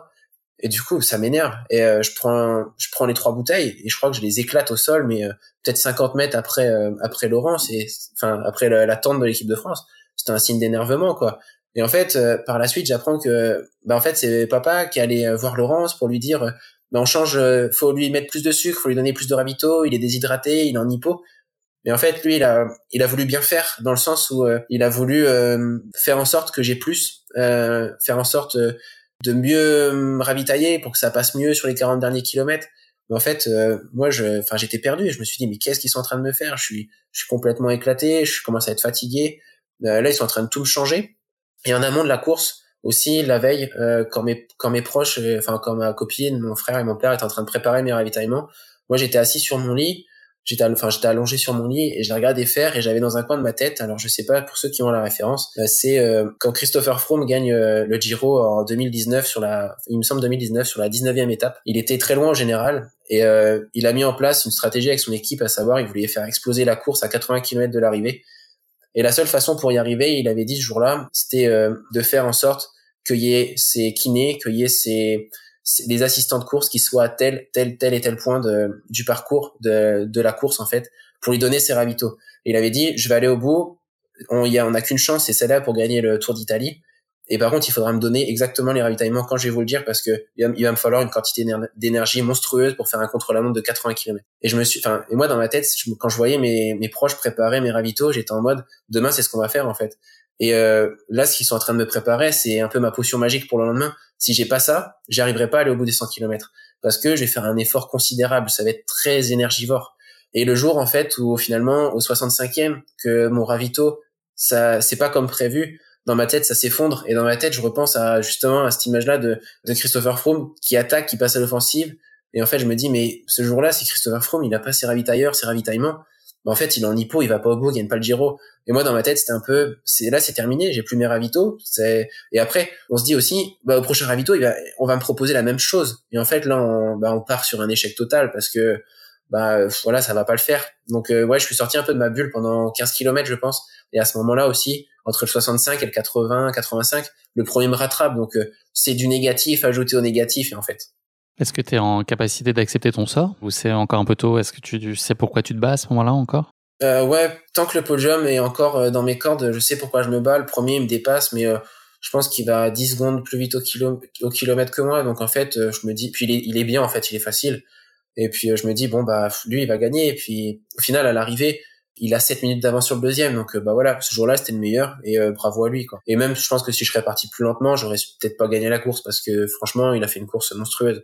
Et euh, après, je me dis bon bah allez, on s'accroche au podium. Un podium, c'est c'est un beau lot de consolation quand même, non? Ouais, je te confirme. donc euh, donc je m'accroche et euh, finalement en 92 92, je crois que le à un tour de l'arrivée, le le deuxième me passe. Pareil, super fort. voilà, le gars. mais par contre, lui, il souffre. Il souffre depuis le 40e kilomètre, mais il tire une de ses têtes. Moi, depuis le 40e kilomètre, je me suis dit bon bah allez toi, dans deux tours, t'es sur le bas-côté, t'as abandonné parce que c'est pas possible. T'as une tête, t'as une foulée, tu vas pas tenir l'allure. Mais le gars, mais ouais, c'était, enfin, sans faux jeu de mots, hein, c'était un kamikaze dans sa tête. ah. Il y avait pas d'autre solution pour, que de rallier la ligne d'arrivée pour lui et de toujours aller plus vite. Hein. C'était incroyable. Et euh, d'ailleurs, ce coureur-là, cette année, enfin, ce coureur, euh, cette année, il a fait 6h06 au 100 km, il a échoué à 30 secondes du nouveau record du monde, donc euh, incroyable aussi, incroyable de, de, persévérance dans ce qu'il fait. Et donc, au, au kilomètre 97-98, bah là, il y a le troisième et quatrième qui me passent. Donc, bah, moi, je me dis... Bon, plus de respect, là. Bah non, c'est, c'est comme, pour en revenir au cyclisme, un sport que tu as compris que j'aime, j'aime beaucoup depuis que je suis petit. Bah, le Tour de France, échappé de 200 km, parti au kilomètre 10, rattrapé à la flamme rouge bon bah dans les journaux on écrira qu'il a été super combatif, on retiendra qu'il a un bon esprit de une bonne persévérance, un bon esprit euh, ouais, je suis un bon coureur euh, qui aime bien se battre, qui aime bien aller de l'avant, mais finalement c'est pas moi qui ai la victoire, c'est pas moi qui ai le maillot jaune. Hein. je parlais je parlais à la blague là, du manque de respect, mais tu as eu des, un témoignage de respect aussi, en tout cas tu l'as pris comme tel ou de réconfort en tout cas euh, de la part de tes concurrents avec le système de boucle qui fait que vous vous croisiez quand eux aussi étaient devant et t'ont apporté leur considération? C'était valorisant pour toi Ouais, complètement. Au 95e kilomètre, le premier, euh, bah du coup on se croise, on échange un regard, mais pas un regard hostile qu'on pouvait avoir au début. Un peu, au début on avait un regard un peu hostile, un peu en mode, euh, par exemple moi j'étais KO, mais euh, je courais avec un, enfin quand j'étais KO 60e, je courais avec un grand sourire pour bah du bluff, leur dire les gars vous pouvez revenir, moi j'en remets une, il hein, y a pas de problème. Là je suis en train de me promener quoi. Et puis eux c'était un peu pareil, hein, ils étaient, nous on est tranquille aussi. Mais là non c'était vraiment un, un, signe de respect. On s'est regardé, on, on, bah, on, a fait un signe, un pouce vers le haut. Un peu déjà, on se, on se congratulait en avance parce que on avait tous fait une belle course, quoi. Et euh, finalement, avec le second, pareil, à un kilomètre de l'arrivée, on est chacun à droite de la route, euh, la droite respective. On se rejoint au centre et en fait, on se tape dans la main, mais c'est quelque chose de très naturel. On se tape dans la main. Bah, pareil, un signe de respect mutuel. Quand on se dit, c'est beau, quoi. Et euh, bah, pour la petite anecdote, le, le, champion du monde, le deuxième et puis le troisième, c'est un Hollandais. Bah, maintenant, je crois que c'est mes meilleurs amis en fait. on s'est retrouvés. Euh, Belle histoire. Cette année, les Japonais, je les ai tous retrouvés. Enfin, les deux, je les ai retrouvés au Japon. le champion du monde, Haruki, je l'ai retrouvé à Bologne également. Pete, enfin le, Hollandais, on s'est croisé trois, quatre fois cette année, mais on échange toujours. Mais toutes les, enfin, c'est pas tous les jours, hein, mais toutes les semaines, on prend des nouvelles, on se demande comment ça va, on se motive pour aller chercher un record du monde c'est incroyable, c'est devenu des vrais amis. C'est vraiment des, des de vrais amis parce que on a on a vécu quelque chose ensemble ce jour-là, en fait, qui nous a un peu liés euh, pour toujours. Et finalement, euh, bah, le, le, japonais qui bat son record, qui fait 6h12, euh, celui-là qui fait 6h17, euh, Pete qui fait son record de Hollande qui tenait depuis 40 ans, bah en fait, euh, j'aurais pas été là, ils auraient peut-être pas couru aussi vite. Et finalement, eux, ils auraient pas été là. Bah, je sais pas si tu te rends compte, on a été cinq coureurs à battre le record du championnat en une course. Hmm, incroyable. Improbable. Oui, parce que avec le, effectivement le chrono que tu vas réaliser, tu aurais pu, aurais pu titré dans des circonstances euh, différentes. Ah oui, bah quasiment tous les championnats auparavant, euh, déjà t'es médaillé avec 6h30, et puis euh, bah t'es titré, oui, enfin avec 6h20, 25, t'es titré quoi. C'est normal, c'est c'est la base. et donc pour en revenir à, à, ta question aussi un petit peu précédente, les deux derniers kilomètres finalement, bah je m'accroche parce que je me dis, je regarde ma montre et je me dis bon bah allez, il y a le record de France qui est au bout quand même, le 6h23. Euh, on va pas cracher dessus quand même, c'est quand même pas mal un record de France. Euh, ça fait 20 ans qu'il a pas été battu le record de France, 20-23 ans il me semble. 23 ans il me semble qu'il n'avait pas été battu. Et euh, enfin non, 20 ans, c'était en 2002 il me semble. Et puis pareil, par Pascal Fétizon, pour moi, c'est un athlète que je suis depuis que je suis tout petit, donc euh, une référence, une légende de la course euh, d'ultra fond et de même de fond en France, tout simplement. De nombreuses sélections d'équipe de France, et je me suis dit, bon allez, on va aller battre leur record de France, on va essayer de faire moins de 6h20. Et puis dans un élan un peu d'euphorie, bah à la fin, le dernier kilomètre, je le tourne à, il me semble, à, à 16,5 à l'heure. Donc euh, ouais, j'étais content. tu boucles donc ces championnats du monde de 100 km en 6h19 et 51 secondes à la, à la cinquième place. Tu vis un moment euh, paradoxalement assez contrasté à l'arrivée? Oui, euh, à l'arrivée, moi j'aime bien quand je franchis une, ligne d'arrivée, entre guillemets, qu'on me fiche la paix, dans le sens où c'est mon moment à moi. Je suis pas un, flambeur, je vais pas célébrer, je vais pas euh, courir comme on peut voir les marathoniens, ils refont ils font demi-tour pour les meilleurs marathoniens quand ils gagnent un marathon, ils font demi-tour pour aller célébrer avec toute la foule. Je suis pas comme ça, je suis quelqu'un qui a besoin de se poser 30 secondes, 10 minutes pour euh, analyser ma course, me dire bon bah c'est fini. Et puis euh, quand on est coureur, euh, quand on fait des longues distances comme ça, on s'imagine pas ce qui peut passer une heure après la course. Le monde peut s'arrêter de tourner finalement quand on franchit la ligne d'arrivée. C'est à ce moment-là finalement qu'on se dit ah en fait la Terre elle continue de tourner, il n'y a pas que la course à pied et ma course elle est terminée, mais ah il y a autre chose qui se passe en fait ça j'en avais pas pris conscience. On est tellement dans notre bulle en fait que c'est très compliqué d'imaginer un après course, une après course. Et finalement ce moment-là, il y a mon papa qui est bah, qui m'attend à la ligne d'arrivée, les bras grands, ouverts. Et en fait, euh, cinq mètres après que je franchisse la ligne d'arrivée, il me prend dans ses bras, il en pleure. Et mais moi, en fait, à ce moment-là, c'est quelque chose que je voulais pas. En fait, moi, je voulais être euh, tout seul, savoir si j'étais heureux, si j'étais triste, parce que les c'était la confusion un peu dans ma tête. C'était euh, bah ouais, j'ai battu le record de France, j'ai explosé mon record de, de 23 minutes, mais mais j'ai pas gagné la course, j'ai pas battu le record du monde, j'ai même pas fait de podium, c'est la honte. C'est voilà, c'est c'est pas ce à quoi je m'attendais. Et moi, je voulais vraiment être tout seul à ce moment-là. Et puis euh, bon après euh, bah voilà j'ai fait un malaise euh, j'ai été un petit peu enfin un petit peu remis sur pied quand même parce que voilà j'étais un peu en train de j'étais pas dans un bon état on va dire à l'arrivée parce que je me suis donné pleinement et ouais j'avais l'impression qu'on m'ait un, peu volé cette sensation d'arriver cette sensation de ce temps pour soi qu'on a à l'arrivée en général d'une compétition mais je lui en veux pas enfin mon père je, je lui en veux pas parce que c'est un grand émotif en fait. Et donc euh, voilà. Et pour lui c'est c'est naturel. Pour moi c'est quelque chose que qui me plaît pas forcément mais voilà je lui j'en voudrais jamais euh, m'avoir entre guillemets volé ce moment-là. Finalement on l'a on l'a partagé aussi c'est arrivé. Donc euh, c'était beau d'une certaine façon. Mais par exemple je sais que mon mon frère ma copine était euh, derrière les balustrades mais peut-être même à 50 mètres et eux ils étaient en pleurs en larmes. Mais voilà moi je le savais pas à ce moment-là je vais donner quand même les, résultats pour, nos auditeurs, même si la course date un peu, mais c'est donc euh, Haruki Okayama qui a gagné en, 6h12. Les autres Français, pour en parler, euh, Benjamin Paulin, ton partenaire, 19e en 6h45, Julien Nison, 24e en 6h49, et Jérôme Mirassou, 32e en 6h55, et Eric Clavry a abandonné, je crois, au 40e kilomètre euh, de mémoire. Ça, c'est chez les hommes. chez les femmes, elles ont brillé, nos Françaises, avec Florian Hoth qui a été titré pour l'occasion, un nouveau record d'Europe et de France euh, par la force des choses à la clé. Camille Chéniaud, euh, deuxième dont tu parlais aussi. Et donc une deuxième place par équipe, si on regarde aussi euh, collectivement, à la fois pour elle et pour vous. Tu arrives à te satisfaire, là, une fois le, les considérations plus personnelles et sur toi ton résultat, est-ce que tu arrives à te satisfaire de, de ce, ce, succès collectif? Ouais, j'ai du mal à me satisfaire. Après, je directement, après que je me remets un peu de mon malaise, je file au contrôle antidopage parce que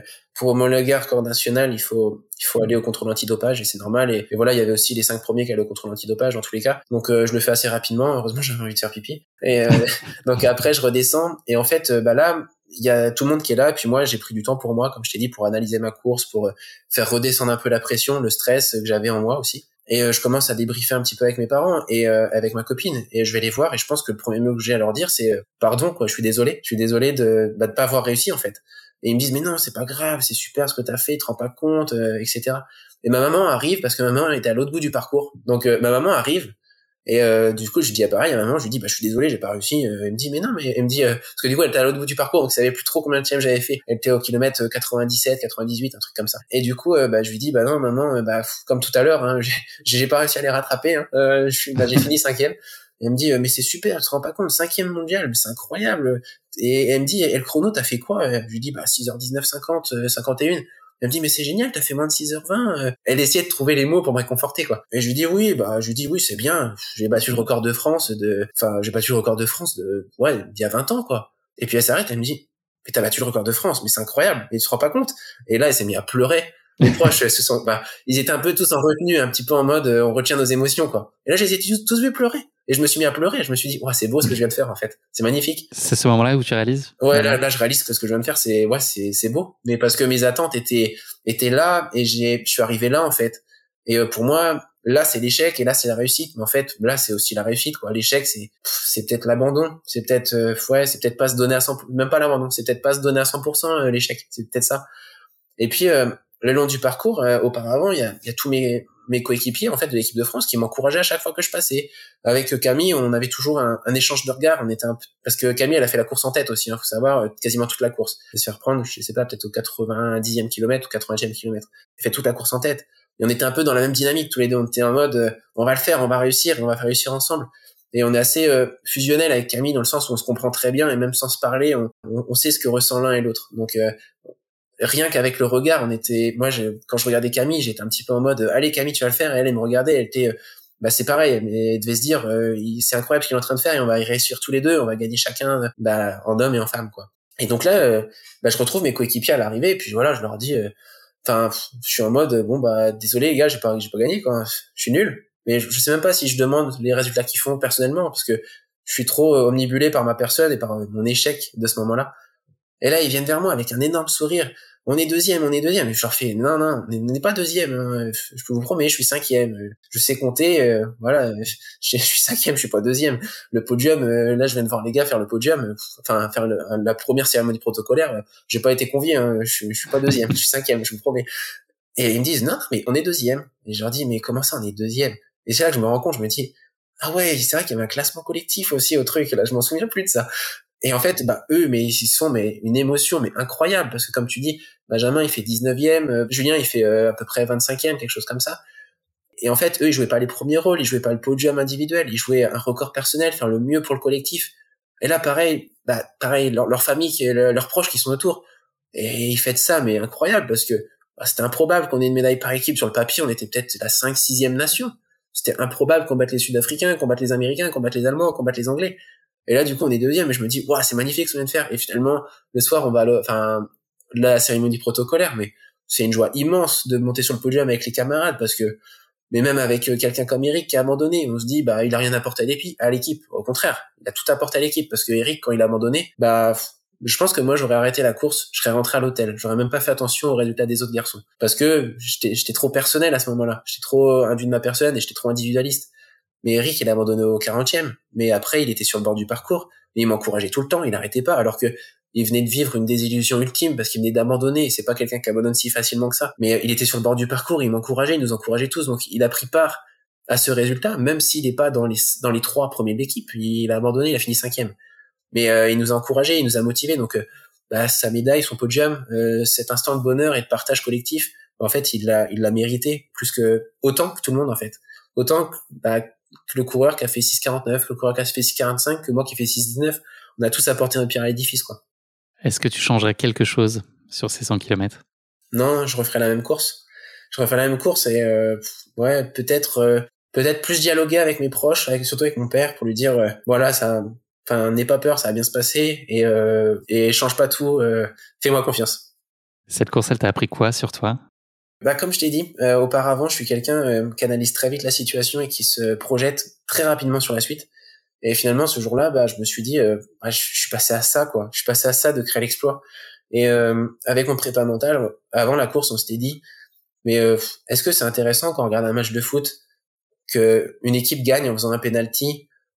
C'est c'est pas beau parce que voilà, un penalty, on a, je sais pas, peut-être 80% de chance de mettre un penalty parce que c'est facile en fait. Mais par contre, quand on voit quelqu'un qui fait un retour acrobatique, c'est c'est beau, quoi. C'est spectaculaire. Et on s'est, enfin moi, ce jour-là, avec mon prépa mental, je lui ai dit bah moi la course je veux je veux je veux la marquer de mon empreinte et je veux faire un, retour acrobatique quoi c'est comme ça quand on crée le spectacle que moi je au-delà de créer le spectacle pour les autres c'est comme ça que moi je vibre et que que je, je vis la course et euh, du coup bah c'est pareil à, à, posteriori je me suis dit bah si j'aurais amélioré un petit peu ça un petit peu ci un petit peu ça euh, un petit peu plus d'expérience un petit peu une allure un petit peu plus régulière parce que j'ai du mal à courir seul à une allure régulière c'est-à-dire que ma vitesse de croisière, mettons, elle est à 16,5, 17, bah, je peux faire, je peux osciller entre 15,5 et 17, quoi. C'est, voilà, on perd de l'énergie, c'est, c'est énergivore de faire ces choses-là. Donc, euh, le soir de la course, euh, bah, je savais déjà un petit peu ce que je voulais faire. J'ai pas vraiment dormi le, le soir de, le soir après la course. Et le lendemain matin, au petit déjeuner, bah, je suis allé voir avec mes copains sud-africains, parce que les Sud-Africains qui étaient là, c'était des copains que j'avais, je m'étais fait en Afrique du Sud lorsque j'avais fait le 50 km. Et donc on avait on a regardé les Comrades euh, bah, tous ensemble avant, le avant de rentrer en France. Je suis allé voir euh, le champion du monde, Haruki, il y avait son papa qui était là aussi. Bah, pareil, son papa, bah, c'est devenu un super ami, pareil. Et euh, je leur ai dit, bah, bah le record du monde, Haruki, franchement, vu comment t'as couru, tu peux le battre. Et son papa, il m'a dit, mais non, non, Haruki, il, je sais pas si tu peux le battre, mais toi, tu peux le battre, par contre, Guillaume, le record du monde. En anglais, hein, pas en japonais. on, on, conversait. Et moi, je me suis dit, bah ouais, le record du monde, je veux le faire. Et puis, bah, quitte à faire, bah, quand à faire, euh, bah, on va le faire au Japon avec vous les gars. Pourquoi se refuser ce plaisir-là? Guillaume, justement, on, approche de, la fin de l'épisode. Si tu veux bien partager, euh, là je pense que c'est important que tu nous racontes quand même cette, tentative de record du monde, c'était en mai euh, de cette année. Est-ce que tu peux bien nous en parler en 2-3 minutes, nous, nous, vous expliquer un petit peu le, contexte, la façon dont la course s'est passée pour toi Ouais, donc je suis allé au Japon avec ma copine euh, pendant quasiment une semaine pour m'acclimater, pour le décalage horaire, etc. Donc euh, le jour de la compétition, c'était le 100 km de Tokyo Shibamata. Shibamata, c'est un quartier de Tokyo. Donc euh, course ultra propice à la performance, aller-retour sur du bitume, 50 km dans un sens, 50 km dans l'autre sens. Trois lièvres mis en place par l'organisateur pour aller chercher le record du monde. Quatre coureurs à vouloir faire le record du monde. Donc Haruki, le champion du monde, le vice-champion du monde, euh, aussi. Et euh, Jo Fukuda, euh, qui, avait un, qui a fait 2-10 au marathon, donc gros potentiel sur 100 km aussi, qui court 300 km semaine, donc gros potentiel. Donc on part tous les quatre avec les trois lièvres devant, tout se passe très bien, et les lièvres s'écartent au kilomètre 40, et puis là, bah, Jo Fukuda, il, il explose, il, a, il abandonne, il n'était pas dans un bon jour, et puis voilà, les conditions, la, la météo au départ était peut-être à 25 degrés, euh, temps couvert. Donc euh, ça, ça passe, tu, tu vois. Et après, mi-course, euh, les nuages bah, partent, le soleil tape, température 38 degrés, 85% d'humidité. le bitume, comme un circuit automobile, ça fume. Le, bitume fume, mais vraiment il y a des vapeurs qui sortent du bitume tellement ça fume. Donc là, on est plus que tous les trois avec le champion du monde, le vice-champion du monde et puis et puis moi. On se passe des relais, mais le moment humain qu'on a eu tous les trois à ce moment-là, c'était on passe en 2h57 30 aux 50 km, donc euh, en avance sur les bases du record du monde, mais incroyable, on devait passer en 3h03. Donc euh, on passe avec une, une avance, mais confortable en fait. Hein. Et à ce moment-là, on se regarde tous les trois, on se passe des relais. En fait, on s'entraide quand on arrive au ravito parce que parce qu'on se dit mais on sait même pas en fait si pour nous le record du monde est déjà fini. On va pas réussir à faire le record du monde, mais mais on y va, on s'y accroche parce qu'on se dit de toute façon on est parti pour ça et il n'y a pas de marche arrière. On peut pas faire marche arrière maintenant, on est lancé et on y va. Et en fait, on part tous les trois à l'abattoir, très clairement, parce que bah en fait, on, dans la, la, suite de la course, on va tous exploser un par un. Moi, je fais un malaise au 55e kilomètre, donc euh, je perds connaissance, je repars, mais euh, je suis même pas conscient que j'ai fait une perte de connaissance. C'est quand je regarde ma montre au kilomètre, quand ça bip, à l'autolap, je, je, regarde et ça me met 5 minutes. Je me dis, qu'est-ce que je viens de faire? Normalement, c'est 3.30 que ça affiche. Pourquoi 5 minutes? Et pour moi, je, je, venais juste de trébucher, de tomber par terre et je venais de repartir. J'avais pas conscience que je venais de faire un malaise. Donc je repars, je me suis dit bon bah bizarre. Donc je continue, je continue et puis là les kilomètres c'est vraiment compliqué, tous les 3 kilomètres je m'arrête au poste de ravitaillement pour m'arroser, pour m'hydrater. Euh, je commence à voir ma peau qui devient toute rouge. Euh, enfin, c'était un peu incroyable le truc. 70e kilomètre, je refais un second malaise. Mais dans ma tête, c'était euh, ok, je vais pas faire le record du monde, mais mon record de France, je vais l'éclater là, c'est sûr, c'est sûr. Je cours toujours à 14, 15 à l'heure, ça va le faire. Et je demande toujours les écarts avec les deux premiers. J'avais un team Salomon qui était là aussi pour m'accompagner, un team local. Je leur demandais les écarts, quoi. Je leur disais ils sont où devant, et je leur ai dit t'inquiète pas, je vais les rattraper, je vais les rattraper. Patience, mais je vais le rattraper devant. Et au 70e kilomètre, bah là, je fais un second malaise. Ma, ma copine était là, à ce ravitaillement-là. Et il y a tout simplement euh, le staff médical qui est là. Et en fait, bah, ils me disent d'arrêter parce que bah, je, titubais sur la route. Hein. Je, je, courais de enfin, on avait l'impression que j'étais en train de faire le marathon du Médoc, quoi. Je, je, je passais de droite à gauche, quoi. Donc je sais pas ce qu'il y avait sur leur ravito, mais mais voilà. mais, mais euh, un grand cru. Ouais. ouais. un grand cru japonais sûrement. Mais euh, non, mais j'ai ouais, j'ai fait un malaise et là du coup ils m'ont pas laissé repartir. Mais moi quand je me suis remis de mon malaise, j'ai dit à ma copine, euh, bah déjà je savais plus où j'étais, donc c'était un peu bizarre. Il y avait euh, tout un tas de japonais qui étaient autour de moi et j'étais en pleurs, j'étais en train de dire à ma copine, mais mais qu'est-ce que mais on est où C'est qui ces gens? Et du coup, elle me dit non, non, là on arrête. Le staff m'a, enfin médical m'a interdit de continuer. Et après, j'ai été pris de différents vomissements, etc. Et finalement, peut-être euh, cinq minutes après mon enfin cinq minutes, euh, j'exagère, mais quand je retourne au, camp de base euh, où était le départ, enfin le, village de la course, le camp de base de la course, en fait le premier il arrive, il fait 6h30 quasiment, il, il, est dans le coma. le deuxième, j'apprends qu'il a abandonné au 92e kilomètre, qu'il est pas bien, qu'il est à l'hôpital.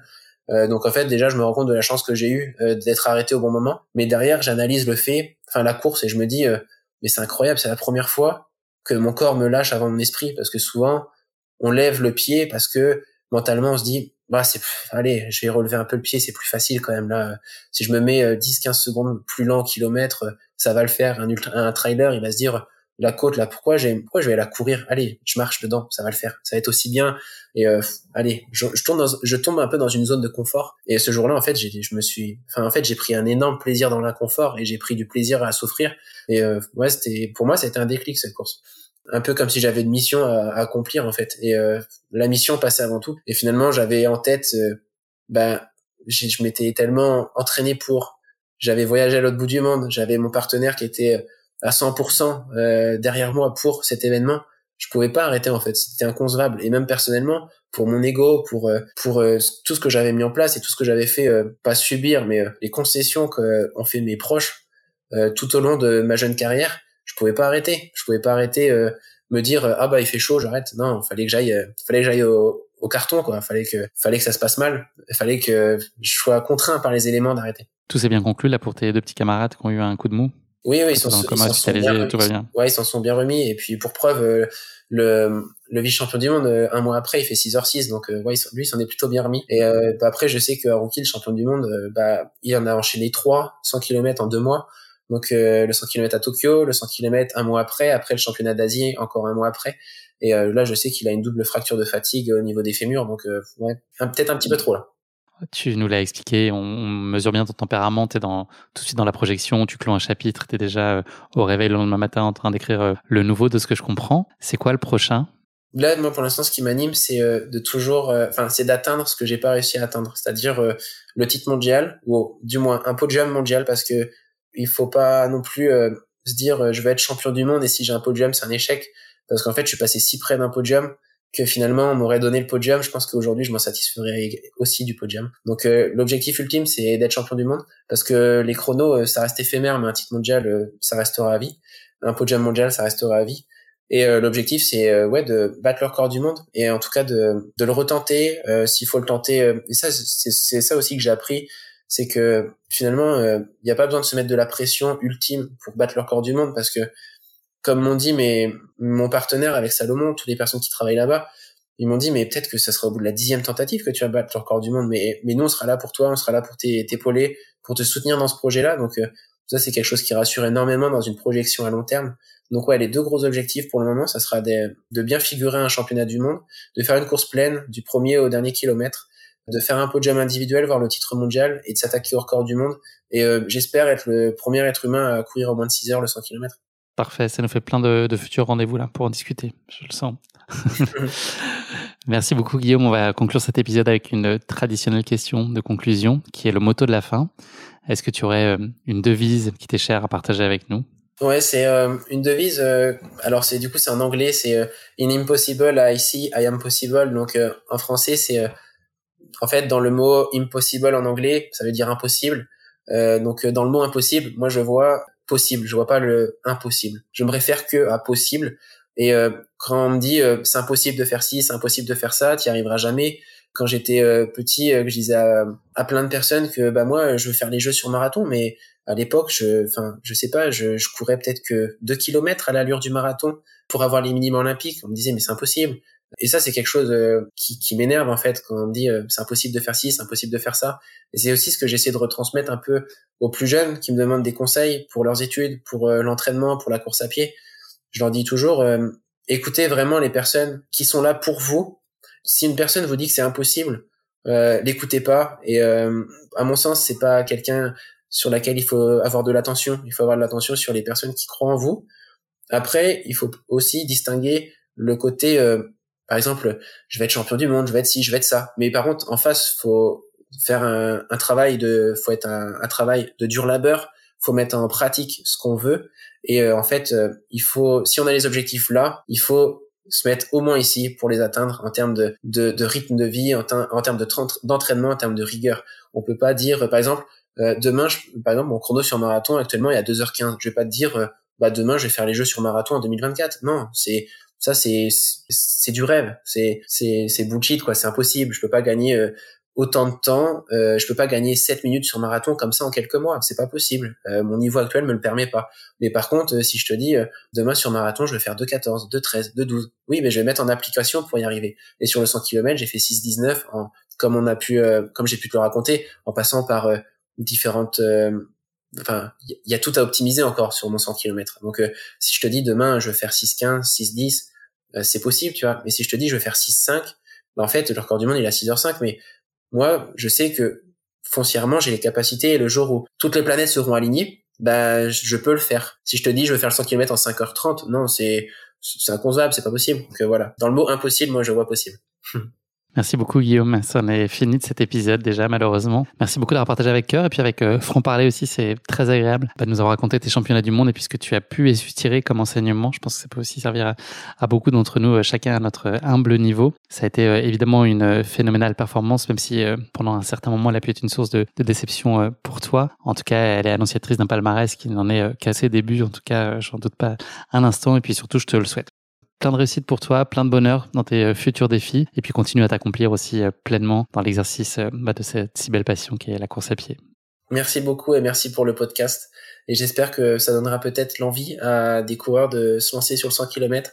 Pourquoi pas des marathoniens de se lancer sur le 100 km Pourquoi pas des trailers de se lancer sur la route? Même si, bon, c'est peut-être un peu plus compliqué dans le sens où c'est vrai que le 100 km, c'est une introspection, c'est un voyage de soi-même parce que c'est vrai que quand on tourne en rond sur un circuit de 7 km 5 on voit pas le Mont Blanc. Mais par contre euh, je peux vous promettre que on apprend énormément sur soi et euh, ça je pense que c'est c'est magnifique.